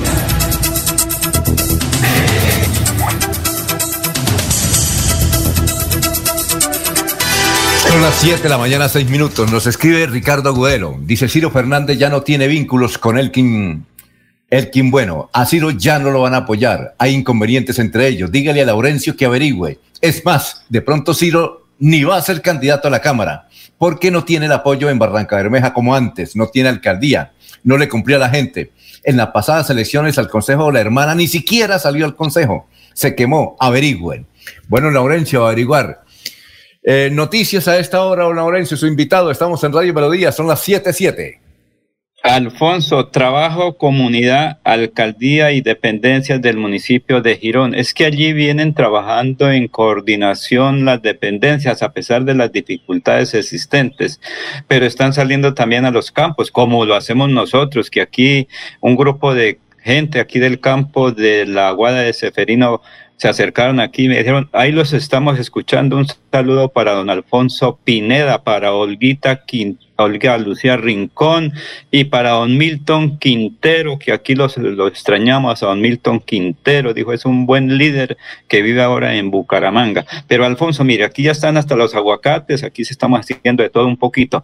Pero escuchemos qué dice la gente de Girón, Trabajo, Comunidad y la Alcaldía. Está aquí este informe pues no teníamos de pronto esta facilidad de hacer nuestras denuncias, nuestras preocupaciones, eh, no era tan fácil. Ahora ya vienen directamente hacia nuestra tarea, entonces me parece muy importante. Gracias a Dios hoy le hemos dado eh, eh, solución a muchas cosas que teníamos pendientes y es una estrategia excelente. Administración municipal en atención a estos requerimientos, a las necesidades de la comunidad seguirá haciendo presencia con nuestra Policía Nacional, con nuestro Ejército Nacional a través de estas importantes estrategias con el fin de atender los requerimientos y poder desarrollar actividades en beneficio de la comunidad.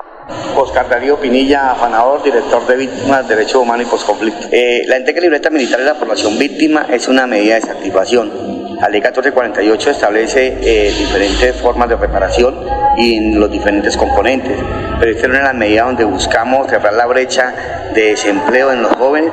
Dar estas medidas de satisfacción significa que estos muchachos tengan mejores proyectos de vida, mejor acceso laboral y esto, la generación de ingresos, ayuda mucho a la garantía del goce efectivo de los derechos de la población.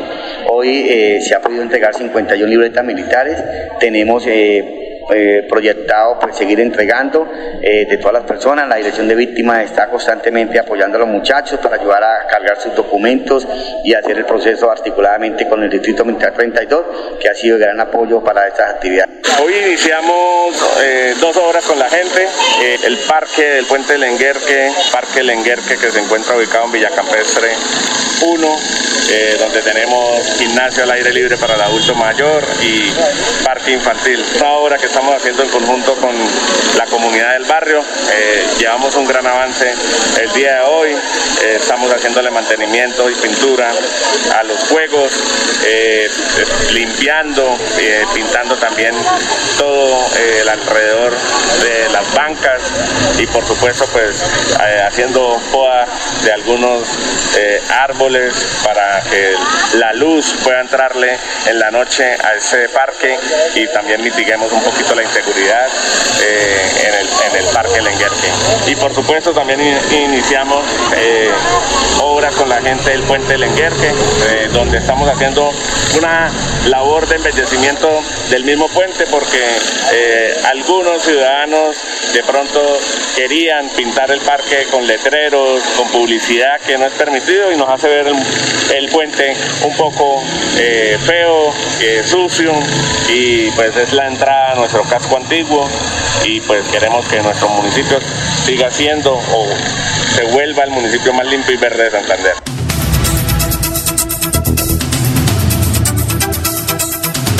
Muy bien, estamos en Radio Melodía, eh, eh, señalándoles que desde luego nos están preguntando el pico y cédula. Sí, no, no es a partir de hoy. Es que nos dicen que la gobernación había dicho que era a partir de hoy. No, es a partir de mañana el pico y cédula en, el área metropolitana y todo el departamento de Santander. Y también se suspendió la alternancia en todos los colegios. Esta medida comenzará a implementar desde el 5 al 19 de abril, del 5 al, 19 de abril.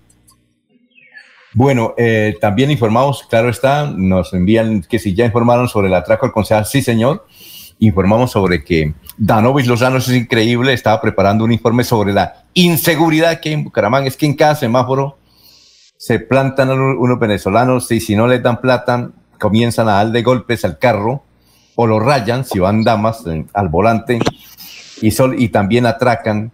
Y la gente que está caminando por, por cualquier vía saca el celular, se lo arrebatan. Eh, no, no parrilleros en moto, sino gente con una sola moto, es decir, van solos en la moto. Inclusive se bajan, dejan la, moto prendida, se bajan, agarran el celular y, se van. Y eso ha ocurrido aquí en un sector, por ejemplo, en el barrio La, la, Concordia, en el día de ayer nos dice Juan de Dios Ortega, dice aquí en el barrio, cerca del parque, ayer atracaron a un, a un comerciante de, carnes ahí, el, de, de, debió ser ahí de la plaza de mercado, eh, la La Concordia. Entonces, mm, ya informamos de eso, sí, ya, ya dijimos y está la denuncia y sobre el robo que también, que también lo mencionamos la semana pasada, el pasado fin de semana, el pasado puente, en una casa que la desocuparon en el barrio Diamante 2, Diamante 2, en fin. Bueno, eh, Fermín, Fermín, eh, Fermín Gómez nos escribe, dice, los pensionados no han dicho nada de las pensiones, que el gobierno nos quieren poner sanciones y multas y, impuestos a la pensión. Yo, ya soy un viejo, Fermín. Ah, bueno, gracias, Fermín. Muy amable por la sintonía. ¿Qué iba a decir, Laurencio, antes de irnos al puerto petrolero? Es que la inseguridad es general, Alfonso. En los municipios también se presenta mucha inseguridad en los campos. La situación es muy compleja por una sola razón. Los extranjeros que han llegado a Colombia pues tienen unas costumbres diversas y los venezolanos, Venga, los venezolanos. Digamos que el término ahora es extranjeros para no, causar hay que decirle la verdad, los venezolanos entonces, digamos que la gente de la población venezolana, por su costumbre, por su, tradición, ellos allá pueden hacer muchas cosas. Ven a una persona que vaya bien vestido en Venezuela, le quitan los zapatos, la ropa. Aquí ellos quieren hacer casi que eso. Si ven a una persona con un buen celular, eso es lo que se está registrando, quitárselo. Y como dicen ellos, es que nosotros necesitamos, pero no eh, no cumplen la normatividad legal vigente. Si ellos están en Colombia, tienen que cumplir con todo.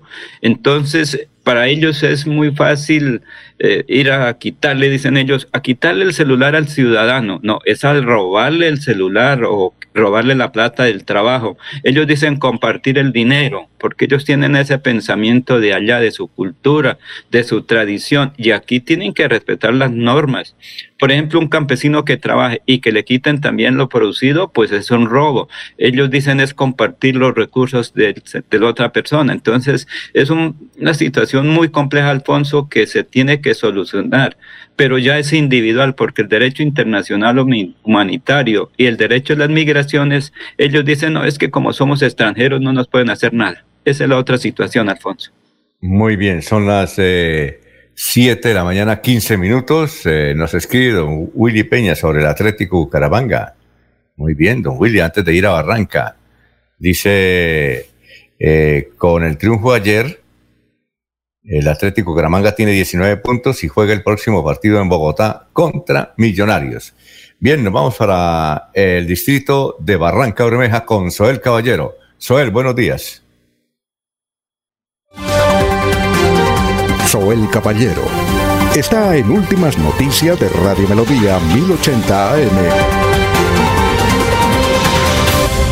Buenos días, Alfonso, para usted, para los compañeros, igualmente para todos los oyentes. Desde la alcaldía distrital se exigió a Ecopetrol entregue reporte de la situación presentada por el derrame de crudo en la quebrada La Lizama, así como un informe sobre el estado de las líneas que transportan hidrocarburos cerca de los cuerpos de agua y ecosistemas del distrito. Desde la Secretaría de Medio Ambiente se activó el plan de verificación ambiental por derrame y acompañamiento a las comunidades afectadas. Por otra parte, el Ministerio de Salud y la Protección Social dio a conocer que ayer jueves 25 de marzo no se reportaron personas fallecidas a causa del COVID-19 en Barranca Bermeja. De la misma manera, se notificaron 10 ciudadanos que lograron recuperarse de la enfermedad y elevar la tasa de sanación de pacientes al 95.9%. Finalmente se registraron 7 casos positivos, una mujer y 6 hombres. Las estadísticas actualizadas del COVID en Barranca Bermeja están de la siguiente manera. Casos confirmados 14.397, personas totalmente recuperadas 13.809, 101 personas recuperándose en casa bajo vigilancia médica, 13 personas hospitalizadas, 21 pacientes en unidad de cuidados intensivos UCI, 453 personas fallecidas, casos activos en Barranca Bermeja 135. Noticias con las que amanece el distrito continúen compañeros en estudios en últimas noticias de Melodía 1080 AM. Para seguir adelante, Cop Futuro te ofrece crédito educativo en línea. Ingresa a www.copfuturo.com.co y solicítalo de una manera fácil, rápida y segura con la mejor tasa. Atención telefónica 318 717 3270 y 317 4 404-6430. COP Futuro, construyendo sueños de progreso. Hay más noticias. Muchas noticias, muchas noticias en Melodía 1080 AM. Enrique Enrique Ordóñez Montañés. Está en Últimas Noticias de Radio Melodía, 1080 AM. Eh, profesor, eh, retomando el tema iniciado, son las 7:17, para que nos alcance el tiempo eh, del Día del Locutor. ¿Cuáles fueron los locutores que salieron de Bucaramanga y triunfaron, profesor? Hay otra pregunta. ¿Por qué en 1960 se rompe el monopolio de las tres emisoras que existían en la ciudad, Radio Bucaramanga, Radio El Comercio y Radio Santander? Y la otra, ¿qué locutores formó usted primero desde el Colegio Santo Tomás y luego desde la Academia, profesor? Lo escuchamos. Sí, muy buenos días, Alfonso y oyentes de Últimas Noticias. Pues retomando el tema que iniciamos el 24 de marzo, podemos decir entonces que la carencia de locutores de los propietarios de Radio Bucaramanga, por ejemplo, hizo que buscaran locutores en los colegios. Y el colegio de Santander, pues era el principal, la principal fuente. Y ahí encontraron a Julio Nieto Bernal, Julio Nieto Bernal que empezó cuando cursaba quinto de bachillerato a los 14 años, ya era locutor de Radio Bucaramanga. De allá del Colegio de Santander también salió don Carlos Martínez Rojas. Él estudiaba en el Colegio de Santander cuando empezó a trabajar en la radio. Julio Nieto Bernal terminó su bachillerato en 1950 y viajó a Bogotá a estudiar Derecho y Economía en la Universidad Javeriana. Pero también como ya tenía experiencia en radio se vinculó a Caracol Ahí pues en Caracol hizo toda su carrera y ocupó varios cargos directivos. Don Carlos Martínez Rojas también llegó a la dirección de, de Todelar en Bogotá. Allí estuvo por algún tiempo, se llevó a Manuel, Manuel Barón Leguízamo, estuvo allá con don Carlos Martínez Rojas. También pues eh, podemos decir que del Colegio de Santander salieron también Uriel Bautista Gamboa, y también Jairo Vargas Cortés, que estuvo en Bogotá. Jairo Vargas Cortés, ya fallecido Jairo Vargas, también eh, eh, es egresado del Colegio de Santander. Jairo, Jairo Vargas Cortés, eh, perdón, Julio Nieto Bernal se llevó para Bogotá a Alfonso Lizarazo por un encargo que le hicieron en unas vacaciones. Él vino por un grabador que le propuso a Mario Mantilla Suárez, pero no quiso y entonces se llevó a Alfonso Lizarazo. Alfonso Lizarazo es otro locutor de los que egresaron. Y otro importante es Marco Aurelio Álvarez, que lo llevó a Barranquilla, Luz Estela Rincón, también por encargo, y allí progresó luego en Bogotá. Eh, otro locutor que triunfó en Venezuela fue Rancer, Rancés Díaz León, que fue por mucho tiempo eh, locutor de Ecos del Torbe de Venezuela eh, Rancel Díaz, Díaz León. y pues hay un locutor, Álvaro Gómez Zafra, que pues no estuvo aquí, él se formó en Cúcuta porque y estudió aquí en el INEN de Bucaramanga y es actualmente mm, lector de noticias en Caracol, Caracol eh, eh, a nivel nacional. Mm, entre los locutores que llegaron a Santander, a Bucaramanga especialmente, podemos mencionar a Julio Sánchez Vanegas, eh, popular Cacharilas, papá de Julio Sánchez Cristo, Adora Cadavid, a Edith Ferrer Carrillo, a Milcilla de Slonga Zapata, a Radio Bucaramanga llegó Jairo Garcés López, Adolfo León Gómez Arenas, y pues eh, en la, otra emisora, por ejemplo, a Radio del Comercio, llegó un locutor JN Parada Montoya, era de Pamplona. Él falleció en un accidente aéreo. También, pues, eh, en Radio del Comercio fueron locutores Alberto Gómez Cárdenas, eh, Jorge Pertusa Leanca, vino de Barranca Bermeja, eh, Luz Estela Rincón. Pero entonces usted me preguntaba, Alfonso, que por qué se partió en dos las el, la, el la radio en Bucaramanga. Pues en 1960 60, existían tres emisoras, Radio Bucaramanga con sus programas Bandera Buscando Estrellas y el Correo Musical, que empezaba a esta hora más o menos el Correo Musical con un pitico y la música del barrilito. estaba Radio del Comercio que tenía noticias con don Norberto Serrano Gómez y hacían un programa por la tarde Norberto Serrano Gómez y Félix Villabona Ordóñez, don Hilarión los libretos los hacía Félix Villabona y actuaban los dos. Esa era Radio del Comercio y tenía pues también algunas radionovelas porque ya estaba afiliada a Caracol. Radio Santander era fuente en deportes por la transmisión de la Vuelta a Colombia con Carlos Arturo Rueda y la transmisión de los partidos de fútbol y el resumen deportivo dominical. Pero también entonces en 1960 llegaron dos emisoras a Bucaramanga. La una fue La Voz Panamericana de Gonzalo Ayala. Entonces esa emisora pues hizo una programación fuerte, eh, hizo pues Gonzalo Ayala todos lo conocíamos, él era aquí de Bucaramanga, pero se había ido a Cúcuta, de Cúcuta pasó a Venezuela, él era cuñado de, de, eh, Eduardo Matilla San Miguel, de Lemas de Colombia, él se casó con una hermana de doña, de don Luis Eduardo, doña Rosalba Mantilla, creo, en su primer matrimonio.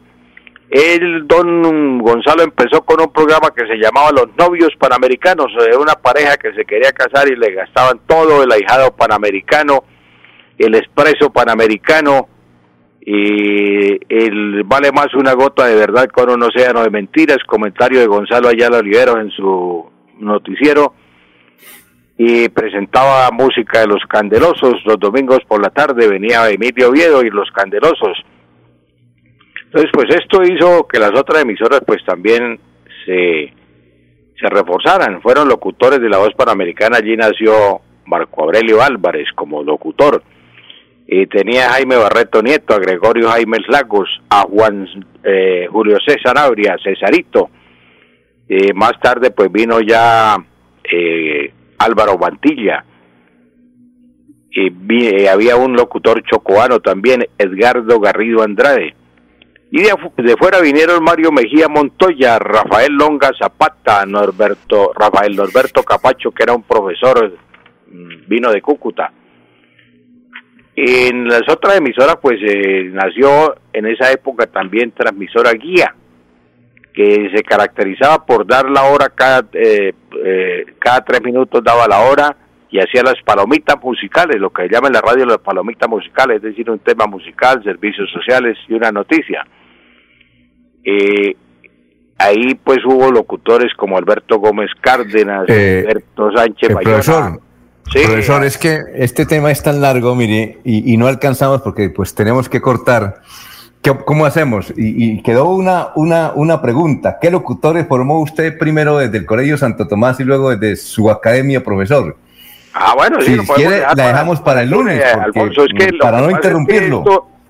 Este tema es tan largo porque es lo que va a aparecer en el libro de don Carlos lo que yo le decía, él me pidió que le hiciera una historia de la radiodifusión santanderiana y eso es lo que estoy narrando yo aquí.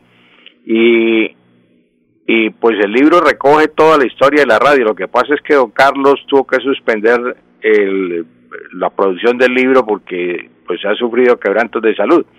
Pero entonces aquí podemos hablar de todavía lo que nos queda nos queda pendiente cómo nacieron otras emisoras, por ejemplo, Radio Paz, Radio y le tengo, y le tengo y, le tengo otras preguntas, claro. ¿Te parece? Entonces podemos dejar para el lunes. Esto es muy completo y es muy importante para las personas que les gusta la radio, Alfonso. Y para hablar Claro, con mucho gusto. Sí, claro. Y es que el tema es interesante, profesor. ¿Te parece? Sí, señor, Alfonso. Entonces podemos dejar para el lunes lo que nos queda aquí. Bueno, muchas gracias, profesor. Muy amable. Laurencio, muy amable, siga ya. oyentes, un feliz fin de semana. Y éxito, Laurencio, nos vemos. Porque ya viene el, sí, el lunes con aguacates, soy yo. el lunes con aguacates y yuca y plátano, yo. Listo, éxito. Son las 7 de la mañana, 26 minutos. Últimas noticias los despierta bien informados de lunes a viernes. En todas las áreas de la información regional, un periodista de Últimas Noticias registra la información en Radio Melodía 1080 AM y en melodíaenlínea.com. Director Alfonso Pineda Chaparro.